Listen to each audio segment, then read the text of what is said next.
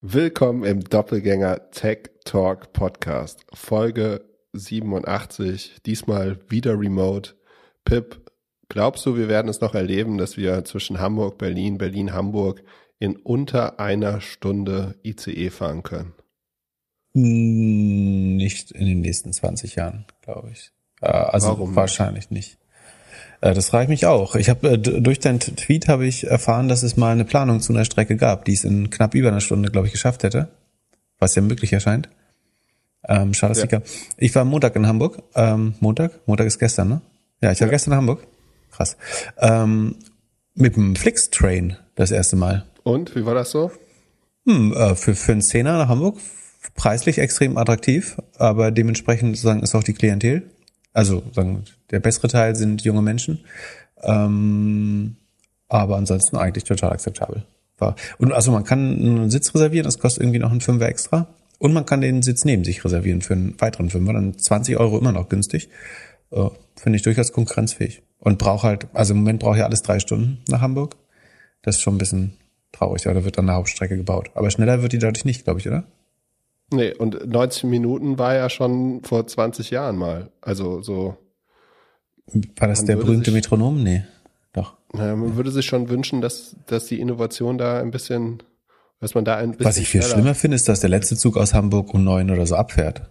Also das so, früher konnte man, es gab mal eine Zeit, wo man irgendwie abends noch gepflegt essen gehen konnte und dann in wirklich letzten Zug, ich glaube, in so einem Zug haben wir uns auch kennengelernt, wenn ich mich nicht irre, ähm, wo, wo es so einen späten Rückzug gab den gibt's aber auch nicht mehr. Irgendwie der letzte fährt um halb, halb zehn, glaube ich schon. Und danach muss man übernachten. Ach so, und hast du eine Idee gelesen, die ich, die ich hatte zum Internet? Nee, erklär nochmal. Äh, äh, The Internet Edge on, on Rails. Und zwar habe ich überlegt, ob man in jedem Zug so ein kleines Datacenter bauen könnte, was die häufigst downgeloadetsten Inhalte, also irgendwie ein begrenztes Entertainment-Sortiment und vor allen Dingen alle News-Seiten, alle Apps, alle Libraries, also alle Fonts und äh, irgendwie ja JavaScript-Libraries und so. Das, was typischerweise nah am Nutzer liegen sollte, weil es oft gebraucht wird und auf vielen verschiedenen Seiten gebraucht wird, könnte man ja in jedem Zug zwischenspeichern. Das würde einen Großteil der Bandbreite sparen. Und alles andere könnte man so ein bisschen über einen Satelliten stark gedrosselt neu hinzuladen. Das wäre nicht schlimm, wenn du deine E-Mails oder so, das, da ist ja wichtiger, dass die überhaupt durchkommen, als mit welcher Geschwindigkeit. Und das wäre sozusagen, solange man es nicht besser hinbekommt, fand ich eine gute Zwischenlösung. Und ich, ich glaube, und du kannst mit der Abwärme noch äh, heizen und so, ist ja auch oft kalt im Zug. Ähm. Ich war mal in der, in der, im ICE Berlin-Hamburg, da war es heiß und die Klima ist ausgefallen. Das war. Das ist auch doof, das kann ich auch. auch Aber dann werden die meist gesperrt. Das geht ja, relativ schnell dann nicht mehr. Damals ging es noch, ist schon. Aber die, das ist gut, also, soll man was Positives sagen, dass, äh, die Speisewagen gehen wieder gestern mit einem ja. bekannten Comedian im Speisewagen gesessen. Im Flixbus Und Speisewagen. Zwei der Teilnehmer haben sich äh, ungebührend viel Weißwein reingeholfen.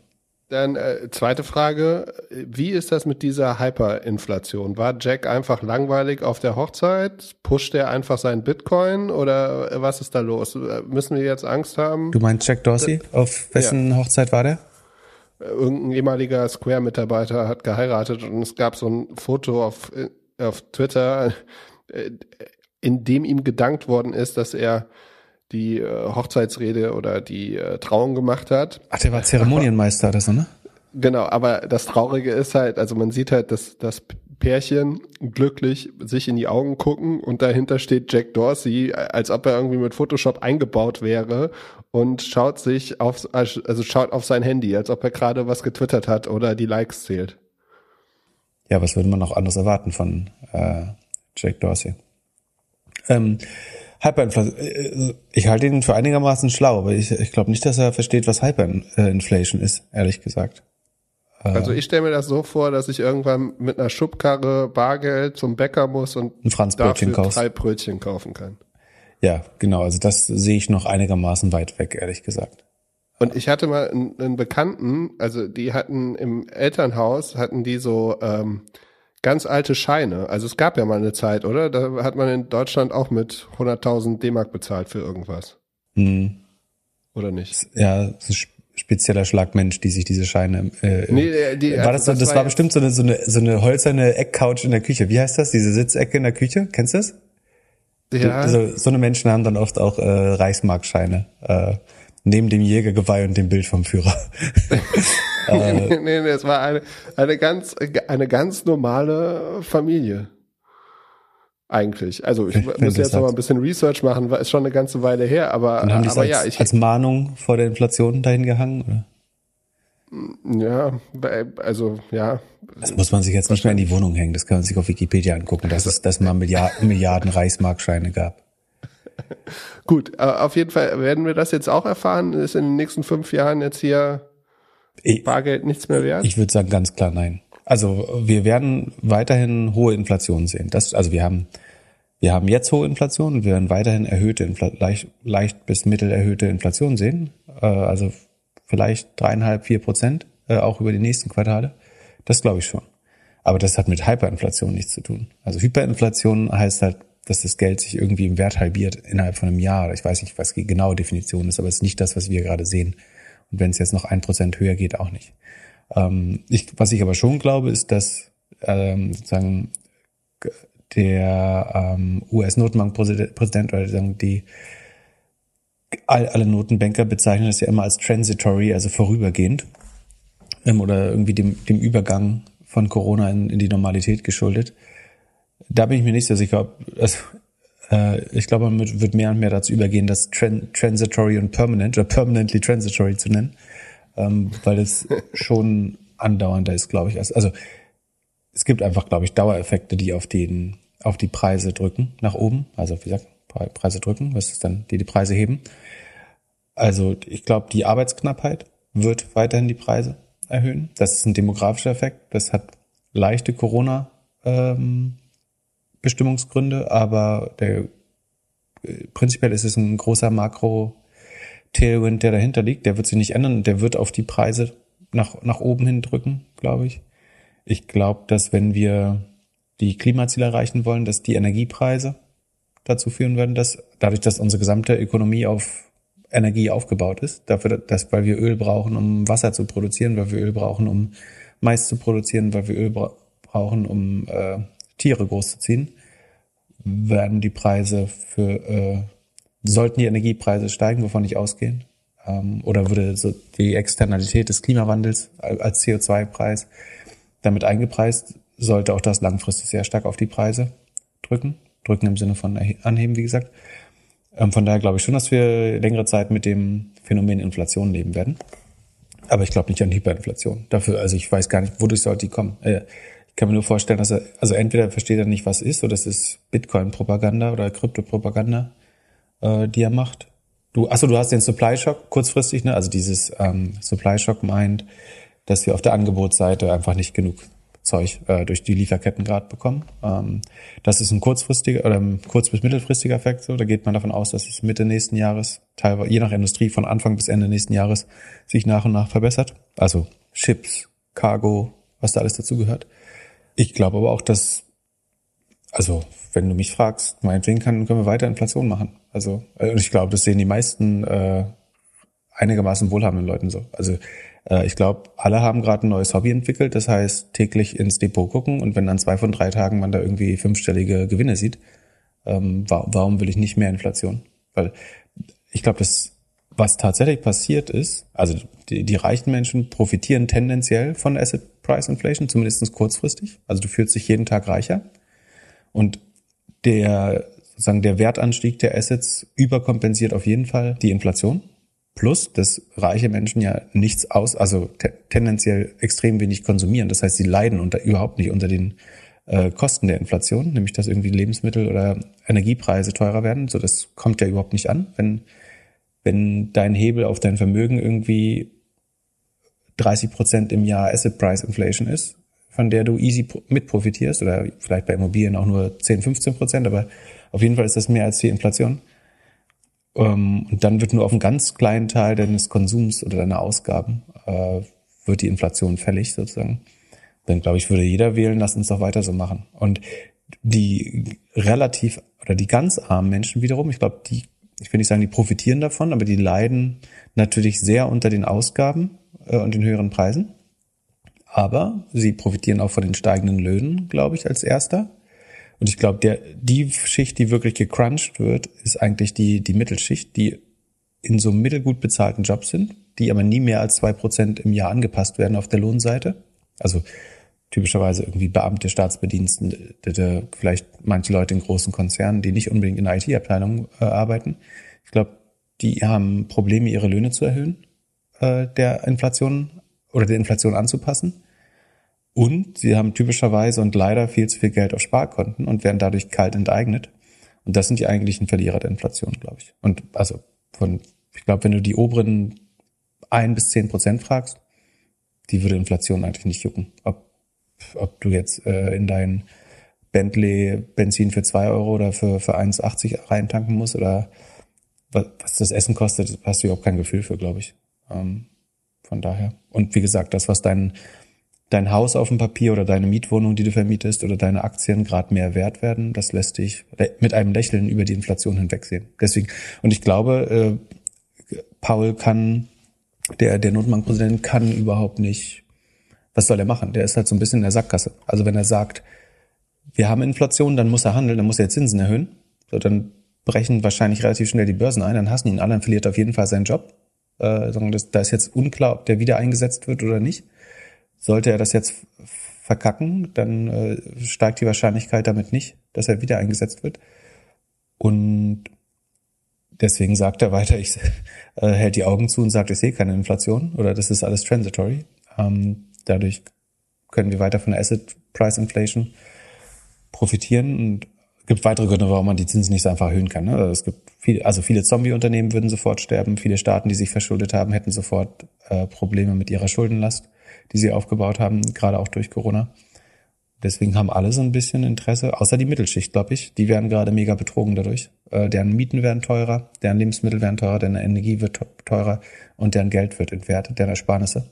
Ähm, und sie profitieren. Ja, und die Banken geben nicht mehr so super Kredite wie vorher.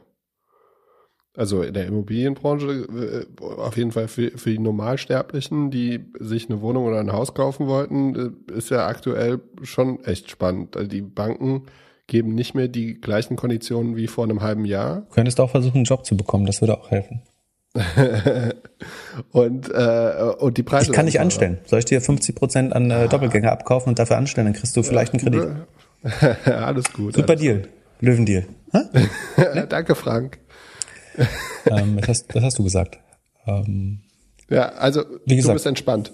Ich, ja, was heißt entspannt? Ich glaube, auf, auf Dauer, also ich will auf keinen Fall Inflation, die deutlich über vier Prozent auf längere Zeit bleibt. Ähm, ich glaube, dass wir jetzt für mindestens ein Jahr mit irgendwo zwischen äh, drei und vier Prozent leben müssen. Ich, also ich sehe nicht, wie das darunter sinken könnte. Und selbst selbst wenn man handelt, also ich glaube, also die Anleihenkäufe werden ja langsam schon eingestellt. Aber sobald jetzt zum Beispiel die an der Börse es ein bisschen crasht oder crashelt, würde man das wahrscheinlich auch sofort wieder einstellen. Oder bei den geringsten negativen Folgen würde man die Anleihenkäufe wieder starten. Ähm, von daher, ich glaube, eine Zinserhöhung würde noch lange da dauern. Man will jetzt auf keinen Fall die äh, Industrie abwürgen, die sowieso von Supply Chain Problemen und so geplagt ist.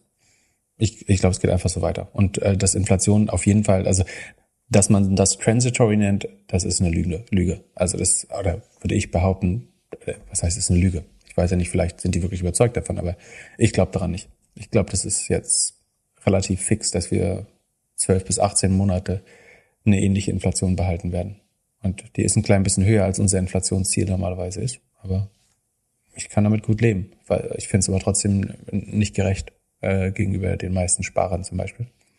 Aber vielleicht ist ja endlich mal der Anreiz. Ich meine, das das Gute ist, du kannst sie so lange enteignen, bis sie irgendwann verzweifelt als Letzter in die Aktienblase gehen und dann klaust du ihnen die anderen 50 Prozent auch noch beim, beim nächsten Aktiencrash. Ja. Oh, Pip. Ja, versuch da jetzt mal. Was für ein positiver Anfang für die Sendung. guten Übergang zu unserer Lieblingshörerin Maddie zu, zu, zu, machen. Sie hat aktuell Rekord an Fragen. Frage Nummer drei. Wie investiert man eigentlich in ein Startup? Stichwort Family und Friends. Was gibt es zu beachten und welche Form des Investments gibt es? Ähm, sehr gute Frage. Ich fange mal bei den Formen des Investments an. Oder fang, also es geht ja um Angel Investments. Naja, also als Privatperson in Startups zu investieren. Genau, ich würde es jetzt so lesen, also es wurden jetzt Aktien gekauft, also erstmal wurde mit ETFs angefangen, dann mit ein paar Aktien. Dann hat man jetzt Crowdfunding gemacht äh, in die Tomorrow Bank und jetzt ist der nächste Schritt, wie wird man Business Angel? Genau. Ich glaube, das, das Wichtigste oder eine der wichtigeren Sachen daran, sozusagen, um, um zu verstehen, ob man als Business Angel geeignet ist, ist, also A, die Family and Friends Runde heißt oft auch Family Fools and Friends, also äh, Narren und äh, Freunde. Man sollte auf jeden Fall sicherstellen, dass man mindestens 10, besser 20, also dass man über die nächsten vier bis fünf Jahre mindestens 10, besser 20 Angel Investments machen kann, weil das ist so ein bisschen wie Lotterie oder Biotech, sozusagen, dass du damit rechnen musst, dass 80, 90 Prozent der Investments vielleicht nicht klappen und wenn du Glück hast, ist eins so gut, dass es die anderen alle rausholt. Oder vielleicht zwei überleben von zehn, eins wird erfolgreich, acht gehen pleite oder ähm, dämmern so ewig vor sich hin. Und deswegen ist eigentlich extrem riskant, jetzt nur eins zu machen. Also als einziges Investment äh, seiner besten Freundin oder äh, dem Studienkumpel Geld zu borgen oder äh, zu investieren in eine Firma, ist eigentlich nicht so gut, sondern man sollte schauen, dass man, und meistens ist so das Minimum-Ticket, was man machen kann, äh, 25.000 Euro, manchmal ein bisschen günstiger. Das heißt, eigentlich braucht man eine Viertel bis eine halbe Million über die nächsten vier, fünf Jahre, um das sinnvoll zu streuen. Da ist wiederum Diversifikation sehr wichtig. Letztes, Jahr, letztes Mal hatten wir über Diversifikation geredet. Da fand ich das bei Aktien nicht so wichtig, vor allen Dingen, wenn man schon in ETFs investiert ist. Bei Angel Investments, wenn man da nur ein, zwei, drei macht äh, und das vielleicht auch noch sehr unerfahren, dann ist die Wahrscheinlichkeit, dass das nicht erfolgreich wird, aussieht nach zehn Jahren relativ hoch. Ähm, es gibt auch diesen Spruch, wie viel, wie viel Millionen braucht es, um einen guten VC auszubilden? Ich glaube 50 Millionen oder so. Also man muss viele schlechte Investments machen, um irgendwann zu verstehen, was vielleicht ein gutes Investment ist. So, ähm, sie würde ich jetzt für mich selber vielleicht auch sogar unterschreiben. So, ähm, so die Vergangenheit war nicht ganz so schlimm, aber es, so im Moment scheint es hinten raus ein bisschen besser zu werden. Genau, also dass, die, dass man irgendwie ein Gefühl hat, ob man streuen kann. Man kann es natürlich trotzdem aus Überzeugung machen, aber dann man sollte sich dieses sehr hohen Risikos bewusst sein, dass ein Großteil der Startups niemals die Series A oder Series B sehen, also die nächsten zwei Funding-Runden, also oder Anknüpf Anknüpfungsfinanzierung, Anschlussfinanzierung.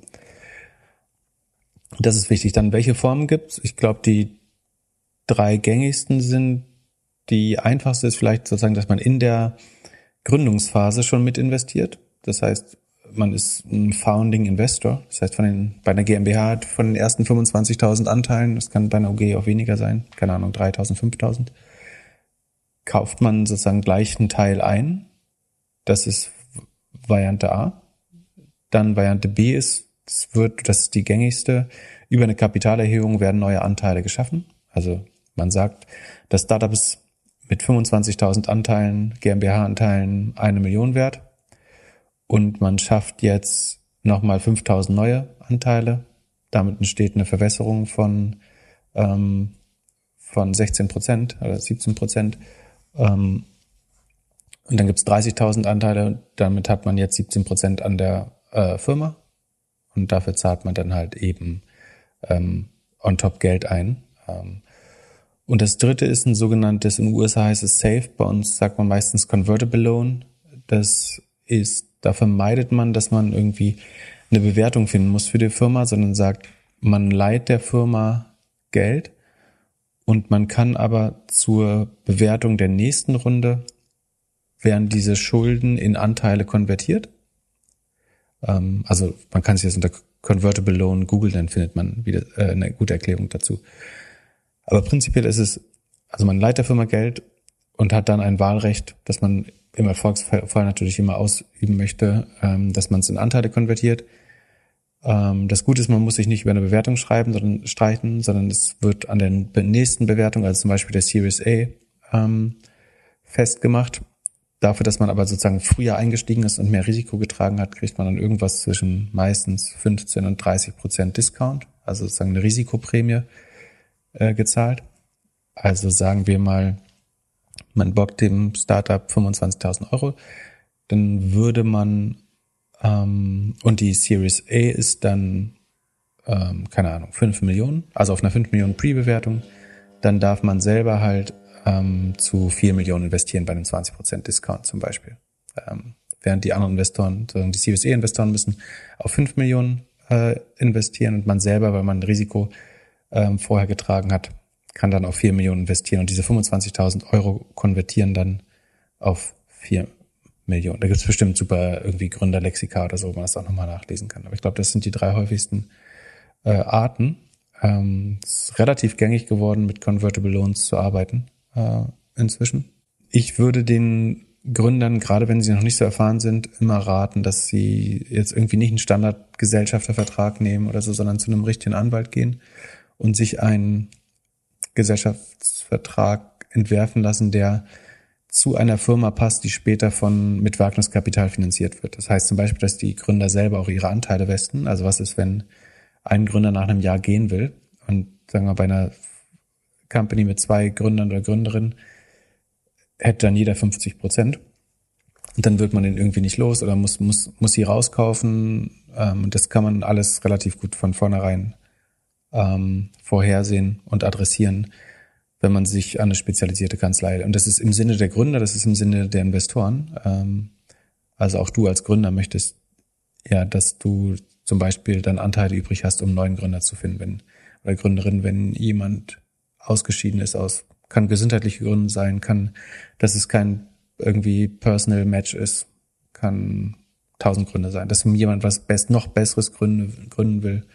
Ähm, Weiß nicht, hast du noch äh, Dinge erlebt, die du, die du wichtig findest? Ja, ich will, würde vor allem erstmal nicht in Family und Friends investieren. Das ich ist glaube, ein wichtiger Punkt, ja. Weil wenn man die Freunde behalten und, möchte, zumindestens. Genau, und, und auch nicht in Fools. Ähm, also ich würde wahrscheinlich erstmal so das erste Angel Investment irgendwas machen, was äh, wo vielleicht der ein oder andere auch Experte schon drin ist. In Yocast ähm, zum Beispiel. Möglich. Ähm, und, ähm, Hast du schon Investorenanfragen für, für Yocast? Ich mache, ich mache aktuell so 20 Testcalls in der Woche. D dürfen die dich schon pitchen? Wie du sagen würdest? Ja, es ist ganz interessant. Also es kommt so, äh, es kommt auf jeden Fall die Frage schon schon ähm, vor von Leuten, von denen ich jetzt auch nicht so erwartend und hätte. Kann, bei, bei Why war das ja auch krass. Du kannst also, auch Crowdfunding in der Doppelgänger-Community machen. Ja, das ist alles. Also man kann sich bei mir anmelden Zumindest und mit als Drohszenario machen. Als Drohszenario gegen die VCs. Kannst du mal sagen, zur Not lassen wir es Crowdfunden auf 10 Millionen Pre. Easy. Dann dürfen ja, wir die Leute jetzt nicht so gut bilden.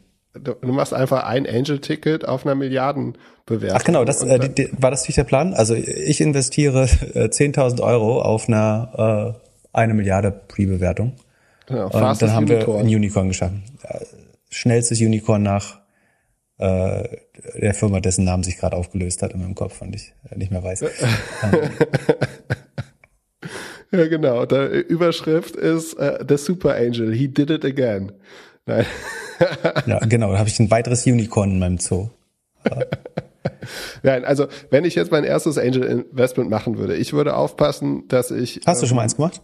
Entschuldigung, dass ich nee, ständig tatsächlich, tats also ich war mal sozusagen Angel Founder oder sowas, aber ich habe noch kein Angel Investment gemacht. Okay, ich hör's auf. Und ich, ähm, ich würde auf jeden Fall äh, schauen, dass ich halt nicht in Freunde investiere. Ähm, weil, also man muss davon ausgehen, dass das Geld weg ist, dass das Ding nicht funktioniert. Selbst, also selbst wenn das Team super ist, kann die Idee schlecht sein, der Markt kann schlecht sein kann zehn Jahre zu früh sein, was auch immer. Jetzt so, musst du nochmal unterbrechen. Heißt das, dass wir, also heißt das, dass wir keine Freunde sind oder dass ich nicht in, bei dir investieren darf? als ich dich gefragt habe, waren wir keine Freunde und bis wir nicht 200 Folgen haben, kann man das auch nicht als Freundschaft gelten. Okay. Schön. Du darfst weitermachen. Schön. Alles gut. Dann, ähm, ja, also Geld ist weg. Ähm, dann würde ich mir, wenn ich die Freiheit hätte, würde ich in Sachen investieren, an die ich glaube, die ich gut finde. So, also jetzt ähm, äh, keine Ahnung, Security-Thema äh, oder man hat irgendwie ähm, Interesse am Reisen und äh, und halt also ein spezifisches und es dann so ein bisschen auch sehen als Ausbildung, Learning. und die auch so ein bisschen die Frage, ob man helfen kann. Bei mir, ich habe ja auch einen, äh, äh, Why Own It war ja so, dass ich da eine Angel-Runde gemacht habe, äh, auf Hand von der Geschichte, die ich erzählt habe. Das erklärt, das, warum du noch kein Angel-Investment gemacht hast, weil du aktiv nach so Dingen suchst, wo du helfen kannst und nichts gefunden hast, wo du hilfreich warst. Entschuldigung. Aber das habe ich schon mal erzählt, dass ich das für gefährlich halte, dass du dir so, dieser Samariter-Komplex im ähm, Angel-Business ist, glaube ich, sehr gefährlich, dass man was, dass du immer helfen möchtest? Oder, ja, dass man äh, Teams sucht, also wo deine Fähigkeiten fehlen, weil ähm, das heißt ja, würde jetzt in meinem Fall heißen, dass du in ein Team investierst, was irgendwie blank auf der Marketing- oder Produktseite ist. Ähm, da würde ja ein normaler Mensch, der bei Trost ist, nicht investieren.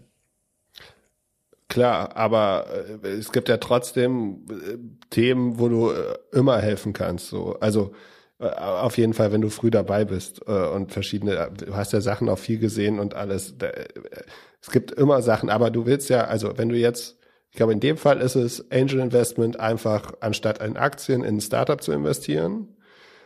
Und äh, der, bei Aktien kannst du halt morgen raus, ne? Wenn du da merkst, jetzt hier Agora-Aktie geht immer nach unten, irgendwann hast du halt genug und dann gehst du halt raus und dann hast du vielleicht die Hälfte deiner, deiner Kohle verloren. Aber bei einem Startup kommt man halt so schnell nicht raus und vor allem, ah ja, wenn es schlecht ist. Das ist noch ein guter Punkt, dass man sich und sieben bis zehn Jahre bis zwölf Jahre teilweise.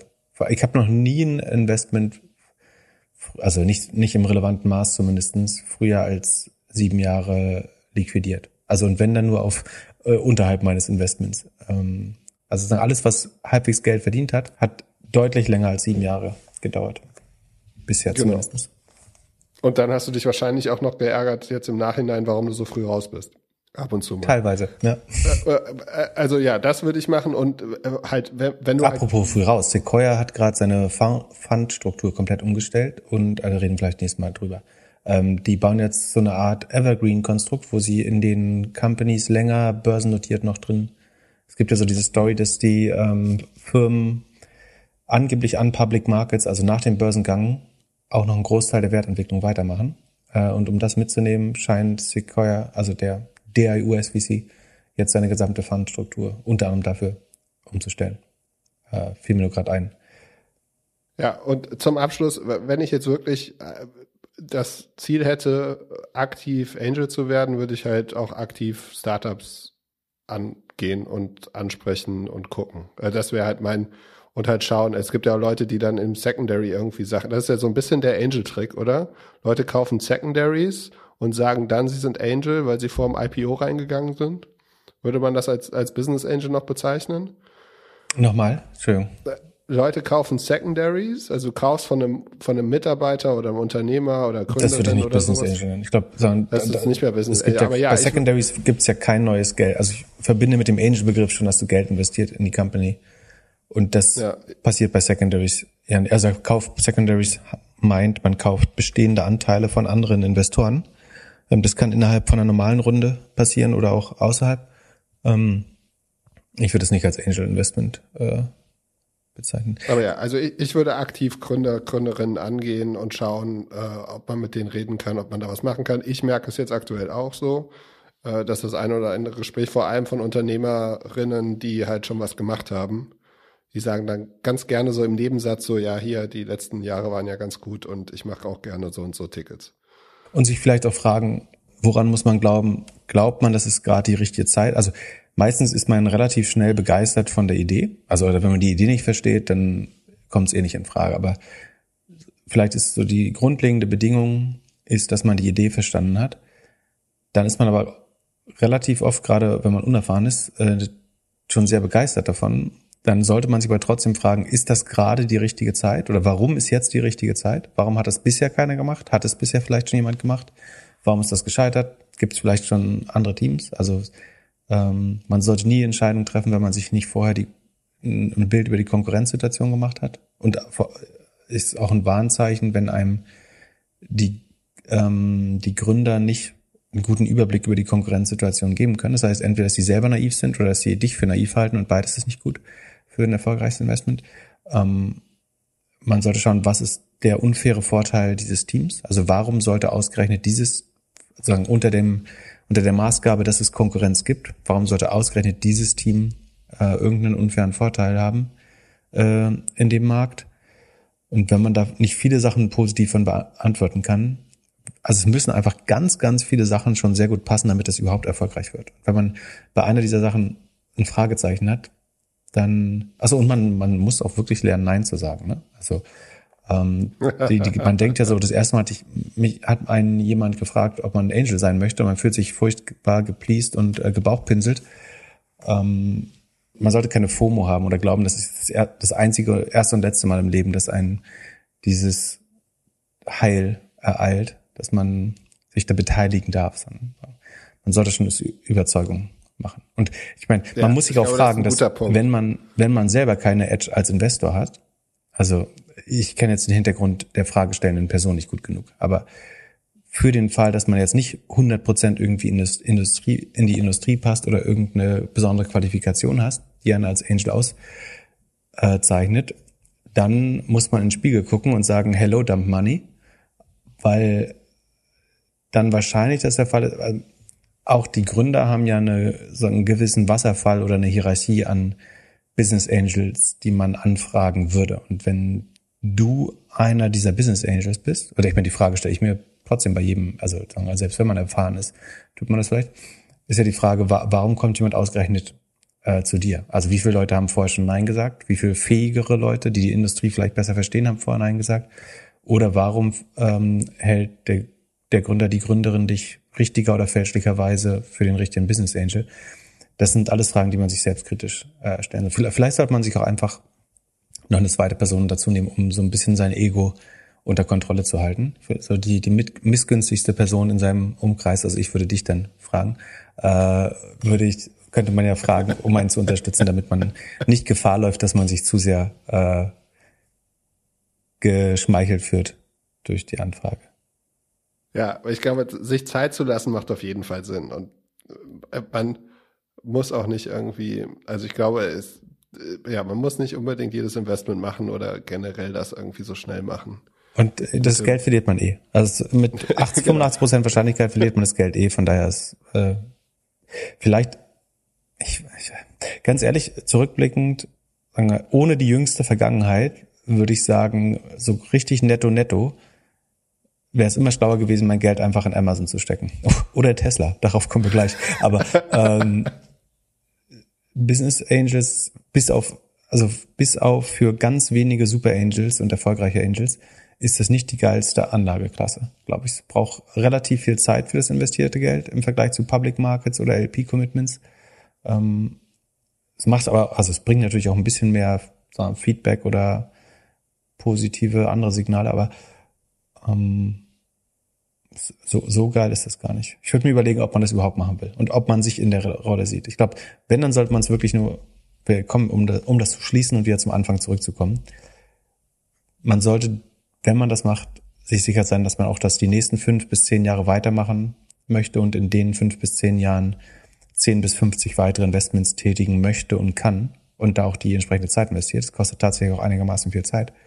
Ähm, ich würde es den wenigsten Leuten raten, ehrlich gesagt. Ähm, ja. Nick hat gefragt, wie wir Product Market Fit für ein D2C Online-Klamottenshop testen würden. Kann man, also Product Market Fit für einen Online-Shop, da guckt man sich doch hauptsächlich Conversion an. Oder? Oder, also.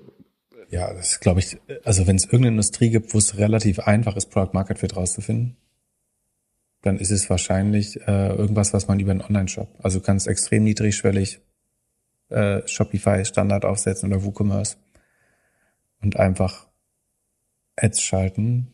Wenn nicht, kann man ähm, oder sag du erstmal. Ja, ich würde halt überlegen, was ich denke, was mich ein Kunde kostet und meine Erwartung an die Retouren, wenn es Klamotten sind. So, ich glaube, das ist so der, der Hauptpunkt. Also schaffe ich es, ein T-Shirt zu verkaufen und es kommt nicht zurück. Oder verkaufe ich mit so und so viel Marketing-Spending so und so viel T-Shirts, ohne dass äh, jedes zweite zurückkommt? Das ist eine gute Frage. Was ist eigentlich Product Market Fit bei Klamotten? Also ich meine, der Markt ist ja etabliert, also sozusagen, und die Lösung auch. Also du ist ja nicht innovativ oder revolutionär, revolutionär oder was, was mit viel Uncertainty be belegt ist, wenn jetzt irgendwie bedruckte T-Shirts verkaufst. Ähm, aber ich finde, äh, die Retourenquote finde ich tatsächlich ein gutes Signal. Weil wenn es überhaupt, also wenn man überhaupt testen muss, ob es Product Market Fit gibt, dann vielleicht, ob Leute es behalten wollen mit mehr als 60 Prozent. Ähm, vielleicht ist das am nächsten an der Definition von Product Market Fit, nämlich dass Leute bereit sind, das Geld auszugeben und wenn sie die Möglichkeit haben, es zurückzusenden, diese nicht wahrnehmen. Vielleicht ist. Genau. Ansonsten hätte ich nämlich gesagt, einfach nur Anzeigen schalten und gucken, ob Leute darauf klicken und oder den Buy-Button klicken oder den Fake-Buy-Button klicken. Das ist eigentlich gut, um zu wissen. Also du hast ja, ich glaube, du hast zwei Komponenten. Das erste ist, finden Leute das Design attraktiv oder das Modell oder die, ja, das Muster, das Gebrauchsmuster und möchten die, sind die bereit, das zu kaufen? Und das andere ist dann, wollen sie es auch behalten, wenn sie die Wahl hätten, äh, was durch Retouren und äh, irgendwie den Online, das Onlinehandelsgesetz wo die Gesetzeslage im Onlinehandel ja relativ einfach ist. Und das eine sozusagen, ob das Muster oder das Design spannend ist oder der Schnitt, das kann man, glaube ich, gut testen, indem man einfach mal Anzeigen schaltet mit dem kleinen Budget und guckt, dass dann vielleicht in Erfahrung bringt, was eine normale Klickrate oder ähm, Conversion ist und ob man die theoretisch erreichen würde. Und das, äh, man kann vielleicht auch sich äh, auf einen Flohmarkt stellen oder einen lokalen Markt oder in eine kleine Ladenfläche mieten in einem bestehenden Laden und gucken, ob Leute sich dafür interessieren und ein bisschen Feedback zu dem Design einholen. Und wenn das gesichert ist, also man glaubt, prinzipiell gibt es Leute, die das nicht total hässlich finden, dann ist das, was tatsächlich Product Market Fit ist, vielleicht sozusagen tatsächlich, wie wenig Leute ich das zurückschicken. Finde ich gar nicht so doof als Definition. Ja, und dann der nächste Schritt, den man dann machen würde, ist, würden Sie das auch Ihren Freunden empfehlen, wahrscheinlich. Mhm. Dann nochmal. Aber ja, ich würde ja, also wenn man richtig böse ist, sagt man Product Market Fit in der Mode, merkst du, wenn Fast Fashion dich in sechs Monaten kopiert hat. Ja. Dann hast du Product Market Fit. Ja. Ich würde auch schätzen, dass die Erfolgsrate für, also Leute, die bis zu 1000 bedruckte T-Shirts verkaufen können, gibt es wahrscheinlich einige. Aber Leute, die deutlich mehr als 1000 Artikel mit Mode D2C im Monat umsetzen, gemessen an wie viel damit starten mit der Idee, ist, ich würde die Erfolgswahrscheinlichkeit auf unter drei Prozent äh, schätzen. Also es gibt viele, die anfangen, viele, die auch am Anfang profitabel verkaufen, aber daraus eine dauerhafte Produktlinie und neue revolvierende Produkte und Kollektionen zu machen, ist, glaube ich, schwerer, als man denkt. Ja, ich habe bei Avocado Store den einen oder anderen kennengelernt, der vor über zehn Jahren, die vor über zehn Jahren angefangen haben. Und so, ja, es sind ein paar dabei, die richtig, also die wahrscheinlich das beste Beispiel sind diese Veja-Schuhe, so, die konnte man vor zehn Jahren noch nicht anziehen. Also wenn man damit gelaufen ist, hat man blutige Füße gehabt. Aber äh, jetzt sind sie halt so die, die In-Brand überhaupt, also diese Öko-Sneaker mit dem V. Ja, aber das ist auch so ein bisschen Survivor-Bias, ne? Also du siehst irgendwie äh, Verja oder Veja oder wie die heißen, du siehst On und vielleicht noch All Birds und du siehst aber nicht die tausend Kickstarter-Projekte für Schuhe, die es zwischendurch gab, die alle genau. vielleicht das erste Funding bekommen haben und aber nie Traction bekommen haben. Und ja. die gibt's aber. Ja, und zum Beispiel so ein Armed Angel, das in Deutschland irgendwie sehr bekannt ist. Das, Auch 20 Jahre alt. Oder? Genau, ist ja 20 nicht, 15 und ist eigentlich auch immer unter Erwartungen gewachsen so. Also ist bei weitem noch nicht so groß, wie man sich das ausgemalt hat. Und die machen schon einen super Job. Also Aber umso sinnvoller vielleicht den, den Product Market Fit möglichst früh zu messen. Also ich glaube, einmal muss man Konzept Design verproben. Da gibt es viele Möglichkeiten für, offline und online. Und dann finde ich Retourenquote eigentlich ein super Mittel. Also was wäre ein guter Zielwert? Kommt ein bisschen auf das, äh, auf die Kollektion. Also ob es Damen-Oberbekleidung ist oder Unterwäsche oder Sport äh, oder Athleisure also man würde sich einen Benchmark besuchen, äh, suchen aus der entsprechenden Industrie. Äh, DOB hat wahrscheinlich relativ normal 40, 50 Prozent. Unterwäsche eher nur noch 20 Prozent Retouren wahrscheinlich. Sport auch würde ich eher 20, 25, vielleicht 30 tippen. Ja, ja, also ja, ich glaube, dass wenn du dir Fashion-Retouren anguckst, hast du eigentlich keine Lust mehr auf das Thema. Ja. Oder halt so krasse Basics. Das haben auch schon so viele probiert. Also schwarzer Rolli, wer schickt den zurück? Nur Betrüger. Genau, bestellst du eher fünf Stück nach sofort. Dann lassen wir uns einen Disclaimer einspielen und in die Earnings-Ecke gehen. Mein Name ist Diana zu Löwen. Ich bin Social Media Content Creator und man kennt mich vor allem von Instagram. Aber tatsächlich bin ich auch schon seit längerem Startup Investorin. Mein erstes Investment war bei Fantasy. Mittlerweile habe ich aber auch schon in das ein oder andere Fintech investiert. Und ich wäre euch so dankbar gewesen, wenn es eurem Podcast schon zu Zeiten meines BWL-Studiums gegeben hätte, weil ich einfach jede Woche so viel Wissenswertes und Aktuelles aus der Tech-Welt bei euch erfahre.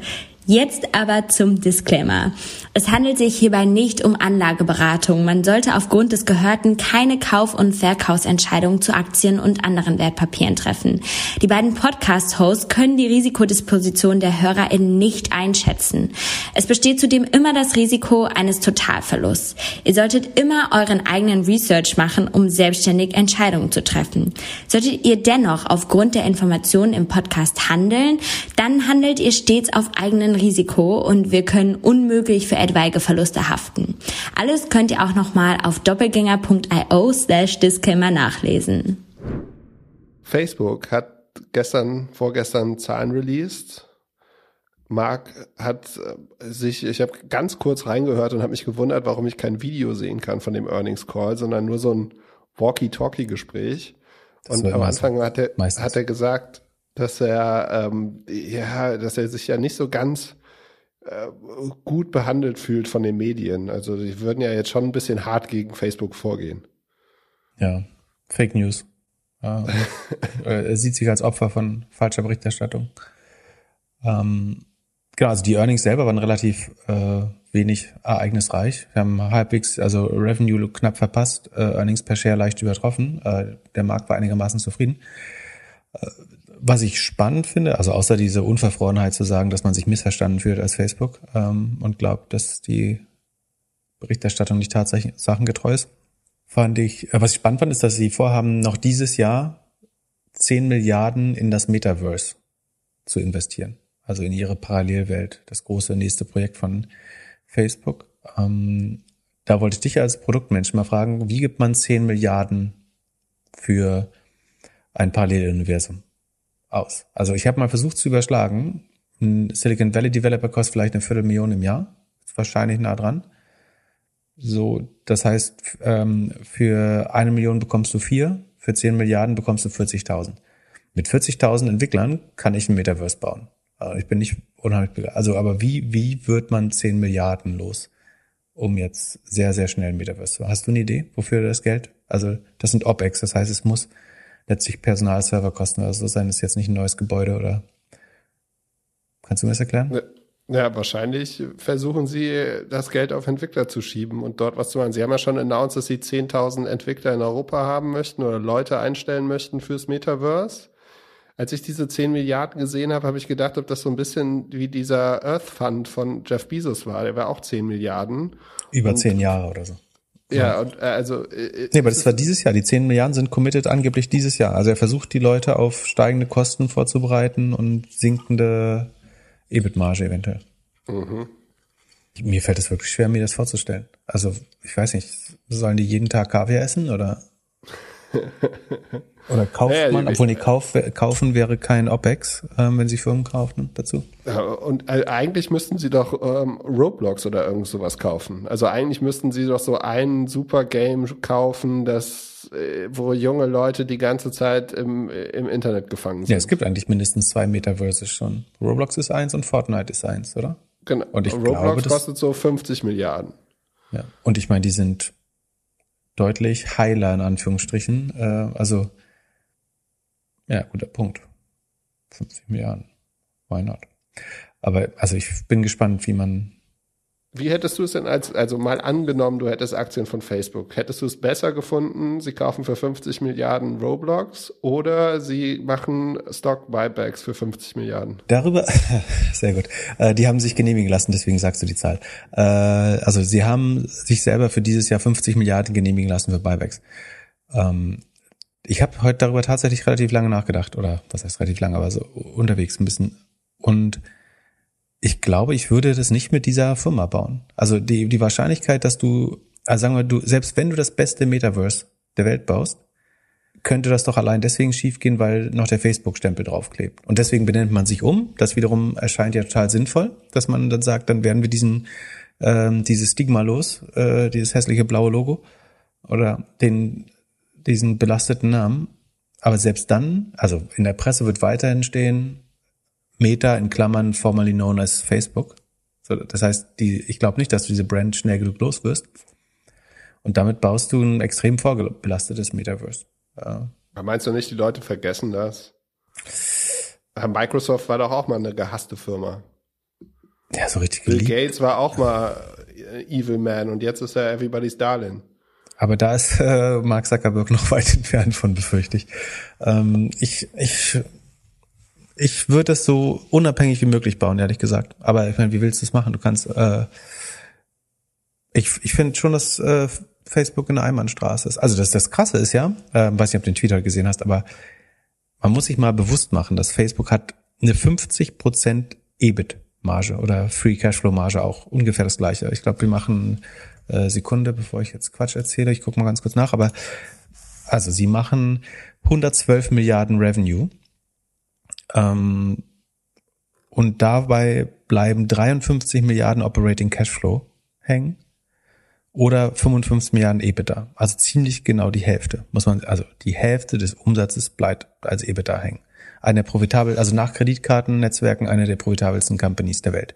Und diese Company wuchs im letzten Quartal das kann sich jetzt heute ändern, aber wuchs im letzten Quartal auch noch mit 35 Prozent. Ähm, warum steht es schon 35? Moment, Facebook ist da 55 Prozent im letzten Quartal gewachsen. Warum steht hier Quatsch bei, die Zahlen können noch nicht raus sein, es ist kurz vor 10. Doch, Facebook ist doch gestern rausgegangen. Ach stimmt, Facebook ist letzte, ach stimmt, ja, Facebook ist gesunken auf 35. Du hast vollkommen recht. Ähm, oh Gott, Gott, Gott. Ähm, ich schwebe zwischen den Tagen. Okay, also 35 Prozent immer noch, ne? Also Rule of 40 wäre quasi 85, 85. Und sie traden aber auf einem Sales Multiple von 9 und einem Forward PE, also einem 2021er KGV von 20. Also, da ist schon eingepreist, dass Leute also eigentlich eine freie 5% Dividende nicht mitnehmen wollen. Das ist also, du kriegst gerade 50 Milliarden jedes Jahr für, für eine Trillion oder eine Billion auf Deutsch äh, verkauft. Das ist eigentlich eine 5% Marge auf dein Kapital. Und selbst die wollen Leute nicht nehmen. Und ich meine selbst, Sekunde, ich guck mal parallel. Ich glaube, also es ist letztlich, man sagt immer so, ähm, Facebook ist das neue Tabak, aber selbst Tabak hat eine bessere Bewertung. Also ähm, Philip Morris ist auch bei 15 bis 20 Mal äh, KGV und die wachsen halt, die wachsen 10 Prozent. Das heißt, Facebook wächst deutlich schneller und ist aber in einer ähnlichen KGV-Region wie Philip Morris.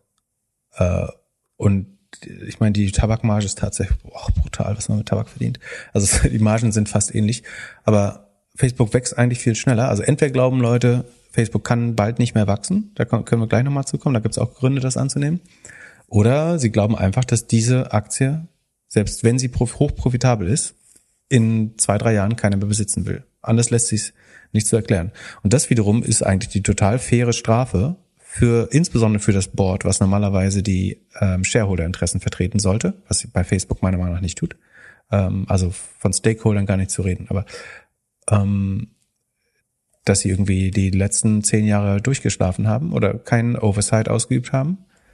Ähm, anders kann ich nicht erklären, warum ein Konzern, der irgendwie eine 50-prozentige Marge hat und mit 35 Prozent wächst, nur auf ein 20er KGV tradet. Das ist halt viel zu billig eigentlich.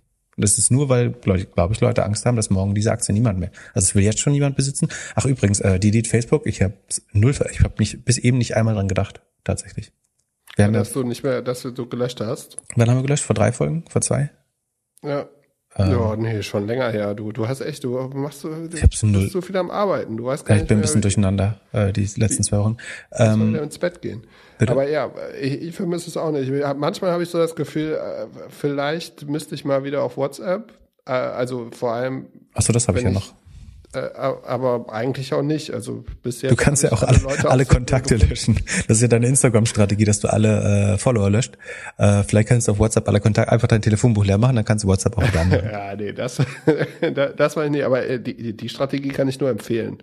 Das ist der, der kalte Entzug. Einfach alle, alle Follower löschen. Ja, äh, ich, ich kann empfehlen, da nicht auf Glück zu hören. ähm, also ich finde schon krass, ah, ja. wie, wie schlecht Facebook äh, bewertet wird. Und da muss ich, ich, ganz ehrlich, wenn du da am Board sitzt, musst du dich auch fragen, wie schlecht hast du deinen Job eigentlich die letzten zehn Jahre gemacht, wenn äh, eine Firma mit einer 50-prozentigen Marge und äh, über 30 Prozent Wachstum auf achtmal Umsatz und 20 mal ähm, Gewinn tradet gerade. Das heißt, dass der Markt hier extrem misstraut oder aber glaubt, dass in der Zukunft niemand die Aktie haben will oder aber glaubt, dass der Umsatz wegschmilzt oder aber glaubt, dass sie zerschlagen wird und dann, obwohl bei fast allen Firmen die Leute der Meinung sind, dass eine Zerschlagung zu Unlocking of Shareholder Value, also zu mehr Shareholder Value führen würde, ist man bei Facebook, glaube ich, nicht so sicher, weil WhatsApp nicht monetarisiert ist, Instagram ausmonetarisiert ist und Facebook bald wertlos ist, also das blaue Facebook und, und ähm, das AR und Metaverse viel zu spät kommt. Und ich, ich glaube, es spricht viel Panik aus diesen 10 Milliarden auch. Also ich glaube, Mark Zuckerberg weiß wahrscheinlich genau, wie überlebt das System Facebook, also gerade das blaue Facebook schon ist, dass Instagram, wie gesagt, relativ ausmonetarisiert und ausgewachsen ist und keine Ahnung, wo man mit WhatsApp immer noch nichts anzufangen weiß. Ähm, und ich glaube, die Zeit läuft so ein bisschen ab. Und deswegen. Das wäre so krass, wenn er das mit dem Metaverse hinbekommen würde. Also bei, als ich er damals nicht, dass da jemand freiwillig Mobile, reingeht. als er damals Mobile First gesagt hat und so habe ich das auch gesehen und da war ich eh schon die ganze Zeit mit meinem Telefon zugange und, und dann kam halt relativ schnell, dass alle Leute über Facebook super günstig Downloads kaufen konnten. So, das hat man links und rechts auf jeden Fall mitbekommen und gesehen. Aber je, also, äh, keine Ahnung, vielleicht bin ich einfach zu oldschool für, für das Metaverse und, oder ich sehe also, das ist ja so ein bisschen, als ob Steve Jobs zwei Jahre vorher sagen würde, ich baue euch jetzt das iPhone. Ja, und ich war auch das, ich meine, was wieder bezeichnend ist, dass Metaverse ja nicht Facebooks Idee ist. So. Wie gesagt, das gibt's bei Fortnite. Na gut, Telefon auch nicht. Ja, das Smartphone war, also hallo, das Smartphone war schon, obwohl es gab vor, das, ich hatte das Motorola Accompli oder Accompli 008. Kennst du das mit du so einem Stylus? Auch so ein das war Palm eines der ersten Smartphones, lange bevor mein äh, iPhone wollte, fand keiner cool, aber also ja. war cool, um in der Bar rumzuquatschen, aber äh, unbenutzbar trotzdem. Es gab das äh, der BlackBerry, Palm Pilot und so. Jeder hatte so ein bisschen auch, gab da auch diesen Communicator von von Nokia und alles. Also jeder hatte dieses.